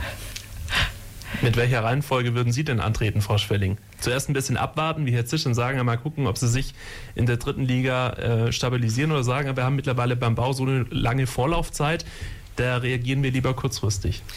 Die Herausforderung ist, ähm, dass das Donaustadion, das wir jetzt äh, mit hohen Investitionen sozusagen Drittliga-tauglich machen, also dazu gehört äh, die allseits bekannte Rasenheizung, die weder wir als Stadt und Eigentümer des Donaustadions noch der Fußballverein wirklich toll finden, weil die kostet richtig viel Geld und ist Und unter... wirklich nachhaltig ist sie ja auch nicht. Ne? Nee, also den Rasen zu heizen in Zeiten von Energieknappheit und so ist äh, irgendwie absurd Jetzt einfach. gibt es die nächste Phase. Es gibt auch eine Rasenkühlung, habe ich gelesen. Oh, großartig, ja. Besser. Die Klimakrise macht sich auch da bemerkbar, Ja, aber auf die genau. absurdeste Art und Weise. Ja, ähm, deswegen, und das Donaustadion zweitligatauglich zu machen, das wird vermutlich gar nicht gehen. Also das bedeutet, sollte der SSV aufsteigen, stehen wir vor der großen Frage, spielen sie auswärts, also nicht in Ulm, auch bei den Heimspielen, sondern äh, oder bauen wir ein neues Stadion. Und da ist alles Richtige schon gesagt worden. Die Fußballarena wird nicht die Stadt bauen, sondern was wir machen können, ist ein Grundstück zur Verfügung zu stellen. Und da sollten wir aber in schnellen Austausch kommen, auch mit dem Fußballverein. Erste Gespräche gibt es schon und äh, sozusagen den Weg bereiten, damit man im Zweifelsfall dann auch ähm, loslegen kann. Aber den Großteil an Aufgaben muss in dem Fall der Verein und vor allem seine Sponsoren leisten. Ein letztes Thema haben wir gleich für Sie noch in der Sendung vorbereitet und zwar soll es um das Thema innerstädtische Sicherheit gehen. Vorher hören wir noch mal kurz einen Song und wer aufgepasst hat, Herr Ansbacher, Sie fehlen noch. gespannt, was Sie sich da ausgedacht haben. Tatsächlich sind wir nicht auf Ihre Hobbys gegangen, sondern mehr auf, auf die Inhalte. Können Sie sich so ein bisschen vorstellen, was es geht? Vor allem Nee, keine Ahnung. auch in Bezug auf innerstädtische Sicherheit? Das, nee, keine Ahnung, was da jetzt für ein Song kommt. Ein Polizeisong. Wahrscheinlich. Wir spielen ein. Wir spielen ein und dann ähm, Okay. Oder vielleicht brechen wir noch früher ab aufgrund der fortgeschrittenen Zeit und dann äh, kann ich das auch auflösen, worum es genau geht. Radio Free FM. Wow. Die Sondersendung zur Oberbürgermeisterwahl 2023 auf Radio Free FM. Ja, Herr Ansbacher, wir wollten Sie natürlich nicht wie einen Drunken Sailor Das hier hoffe ich äh, darstellen. Ich bin auch äh, wirklich nüchtern heute hierher gekommen. Was war in dem Kaffee? So bin ich ihm auch noch nie begegnet. Also, die Kollegen immer nüchtern auch hier morgen, allem morgens um 10 hier äh, begrüßen. Ja, jedenfalls wollen wir dem ähm, Themenpunkt Sicherheit jetzt anbrechen. Gefühlte Sicherheit ist ein Schlag, ein Schwa- Schlagwort nur der Law and Order Fraktion. Fragezeichen. Oder steckt vielleicht doch mehr dahinter? Äh, wie möchten Sie als Kandidaten, als äh, der Oberbürgermeisterwahl eben die Sicherheit in Ulm verbessern? Subjektiv, objektiv, je nachdem. Und besonders in äh, Bezug auf den Song, wie stehen Sie zu Alkoholkonsum auf öffentlichen Plätzen in Ulm? Herr Zisch, Sie haben sich gerade schon so warm gemacht. Wollen Sie den Würfel noch mal kurz schwingen? Ja. Es klackert gleich. Ansprache. Ja, das ist doch passend. Ja, ja, gut. Also äh, vom, vom äh, zu- etwas Spaßigen zu einem wirklich sehr ernsten Thema. Und äh, das hat sich so ein bisschen in der, im äh, Oberbürgermeisterwahlkampf tatsächlich als großes Thema äh, gezeigt, weil viele Gespräche, die ich äh, geführt habe, tatsächlich zu einem zu einer Diskrepanz zwischen der statistischen Sicherheit äh, äh, in Ulm und zu der tatsächlichen und gefühlten Sicherheit äh, ergeben haben. Und da gibt es schon eine, eine Diskrepanz, die mir Sorgen macht. Ulm ist kein Kriminalitätshotspot, das ist richtig, aber wir haben einfach da einen Nachholbedarf. Vor allen Dingen, wenn junge Frauen oder ältere Frauen unterwegs sind, völlig egal, die fühlen sich nicht in unserer Stadt nicht mehr sicher, das müssen wir ernst nehmen. Was können wir tun? Wir können für mehr Beleuchtung sorgen. Unsere Stadt ist nicht hell genug, da gibt es die Möglichkeit, mit smarter Beleuchtung was zu machen. Also Beleuchtung, die sich steuern kann, je, je größer sozusagen der Betrieb dort ist. Wir brauchen äh, mehr Sicherheitspersonal auf der Straße wir, und vor allen Dingen müssen wir auch Angsträume beseitigen. Das ist der entscheidende Punkt. Und wir müssen für mehr Sauberkeit in der Stadt sorgen. Sauberkeit ist die Vorstufe von Sicherheit, dann kriegen wir das in den Griff. Ja, also ich habe jetzt keine Meldung gesehen. Vielleicht möchte. Ja, herzlich, Ich okay. habe nur den Mund voll. Ja, dann schieben wir doch vielleicht den Herrn Dreutler vor. Ja, genau. Also äh, die Statistik äh, sagt tatsächlich aus, dass die Kriminalitätsrate äh, gut ist, aber äh, man muss auch bei jeder Statistik die Unterstatistiken lesen und da steigt halt äh, die Delikte im, im Gewaltbereich. Und das äh, ist dann schön, wenn Einbruchsdiebstahl zurückgeht oder Taschendiebstahl, aber dann äh, Körperverletzungen und, und sonstige Gewalt äh, nach oben geht. Und deswegen äh, ist schon ein Punkt, äh, ich selber habe vor zwei oder drei Jahren einen Totschlag mit einem Kumpel zusammen in der Frauenstraße verhindert und weiß, was es ausmacht, äh, sich nicht sicher zu fühlen. Weil den Anblick des Menschen auf der Straße, wo ich gedacht habe, der ist tot, nachdem er zig Tritte gegen den Kopf bekommen hat, äh, vergisst man nicht so schnell. Und deswegen ist das auch ein ganz wichtiges Thema für mich, zu sagen, es muss zumindest so sein, dass, dass das Gefühl sicherer wird und nach meiner Meinung geht es natürlich durch viel Präsenz von Ordnungspersonal, aber muss vieles auch im Vorfeld äh, thematisieren durch mehr Streetworker, durch Aufklärung, durch einfach äh, Präsenz zeigen. Und das ist der Ansatz, den ich verfolgen möchte. Ja, Herr Zisch, Sie haben jetzt fertig gegessen, richtig? Dann dürfen Sie äh, natürlich auch noch kurz äußern. machen. Ähm, Das Thema Sicherheitsgefühl hat ganz viel auch mit der Gesamtsituation zu tun. Und natürlich haben wir, wie alle anderen Städte, auch unsere Problemzonen. Die, das ist nicht zu bestreiten, deshalb muss man das sehr ernst nehmen. Wir haben die meisten KOD-Mitarbeiter in Baden-Württemberg relativ zu den Anwohnern. Wir fordern schon lange mehr Polizei auf die Straße. Das heißt, an der Stelle, äh, was äh, ordnungssichtbare Sicherheit anbetrifft, glaube ich, sind wir auf einem guten Weg. Trotzdem äh, geht es auch darum, ähm, neue Konzepte anzugehen. Wir haben gestern Innovationswettbewerb gehabt, Preisträger, da geht es um ähm, Licht, da geht es um smartes Licht. Wir wollen ja nicht die ganze Stadt wieder voll beleuchten. Das geht auch wegen, wegen der Biodiversität nicht. Also brauchen wir neue Konzepte. Und ich lege großen Wert darauf, mobile Jugendarbeit, Streetworking, Polizei, und auch Kunst und Kultur. Das muss einen Dreiklang geben. Und am Lederhof wollen wir einfach mal sehen, ob wir da mit neuen Ideen wirklich auch Orte schaffen, wo man sich dann auch wohlfühlt. Aber das Problem selber, ich glaube, das hat auch viel damit zu tun, dass einfach die Welt gerade in Unordnung ist und man irgendwie das Gefühl hat, man traut sich gar nicht mehr so. Und das ist schon unsere gemeinsame Aufgabe, da für Ordnung zu sorgen und für Sauberkeit. Aber wir brauchen auch, glaube neue Konzepte und dürfen nicht nur eindimensional mit Strafen arbeiten. Wir haben die höchste Bußgeldrate in Baden-Württemberg. Da bin ich ehrlich gesagt gar nicht stolz drauf. Ich hätte gern, dass die Leute wieder respektvoller äh, in der Stadt unterwegs sind und dass sie wieder mehr Rücksicht nehmen. Das wäre mir ein wichtiges Anliegen. Das geht nicht nur mit Polizei, sondern auch ein bisschen mit äh, jeder äh, fasst sich an die eigene Krawatte und, lässt, und, und leistet einen Beitrag. Frau Schwelling. Ich möchte gerne noch was ergänzen, denn Sicherheit ist nicht nur ein Thema des öffentlichen Raums, sondern vielfach auch des privaten. Gestern war Internationaler Tag gegen Gewalt an Frauen und ähm, tatsächlich haben wir leider in Ulm auch immer mehr Fälle häuslicher Gewalt. Also das heißt, es ist gar nicht was, das nur im öffentlichen Raum stattfindet, sondern eben vielfach auch privat. Und wir haben glücklicherweise Strukturen in der Stadt, die dagegen anarbeiten, sei das Frauen helfen Frauen mit dem Frauenhaus und äh, die würde ich gerne noch stärken. Und da sind mir zwei Aspekte Aspekte besonders wichtig, dass wir eine Interventionsstelle haben. Das bedeutet, dass jemand äh, von Frauen helfen Frauen bei Polizeieinsätzen im Zusammenhang mit häuslicher Gewalt mitgehen kann und direkt Angebote machen kann an die betroffenen Frauen. Und das Zweite ist der Präventionsaspekt. Wir müssen mit Workshops in die Schulen gehen, dass jeder, der in Ulm in die Schule geht, einmal in seiner Schullaufbahn sich mit dem Thema auseinandersetzt, auch zu erkennen, was ist eigentlich häusliche Gewalt, weil das für Kinder oftmals sehr belastend ist und auch wie gehe ich damit um richtig. Da können wir einiges machen und das würde Ulm zu einem sichereren Ort machen. So, die letzte Minute im Stream ist angebrochen. Herr Ansbacher, Sie dürfen sich noch ja, ganz kurz äußern. 20 Sekunden. Ja, nur ganz kurz. Also ich, bin, ich bin schon dafür, also Druck und Hilfe, das ist, glaube ich, der Zweiklang, den, den wir da brauchen. Ähm, und wir brauchen vor allen Dingen, ich glaube schon, an gewissen Plätzen, beispielsweise am Bahnhofsvorplatz, brauchen wir ein Alkoholverbot an äh, Orten, an denen einfach zu viel getrunken wird und das für Sicherheitsaspekte. Äh, und äh, das andere ist Videoüberwachung am Lederhof, wo ein Kriminalitätshotspot ist. Ich glaube, das würde helfen. Also am Schluss haben wir gesehen, auch da ein gewisser Dissens bei den Kandidatinnen und Kandidaten. Ich auch Dissens will ihn aber nicht ausführen. Vielen herzlichen Dank, dass Sie heute bei uns im Studio waren. Ein hoffentlich auch spannender Sonntagvormittag für alle vor dem Radio und hier im Studio geht zu Ende. Wir verabschieden uns zuerst in unserer Runde heute von Thomas Treutler, Martin Ansbacher, Lena Schwelling und Gunther Zisch. Vielen Dank, wie gesagt, dass Sie heute unsere Gäste waren. Vielen Dank auch für euch da draußen äh, fürs Zuhören. Vor dem Mikrofon für euch in den vergangenen zwei Stunden waren Eva Straub. Taubert. Wir sagen Ciao. Tschüss. Tschüss. Dankeschön.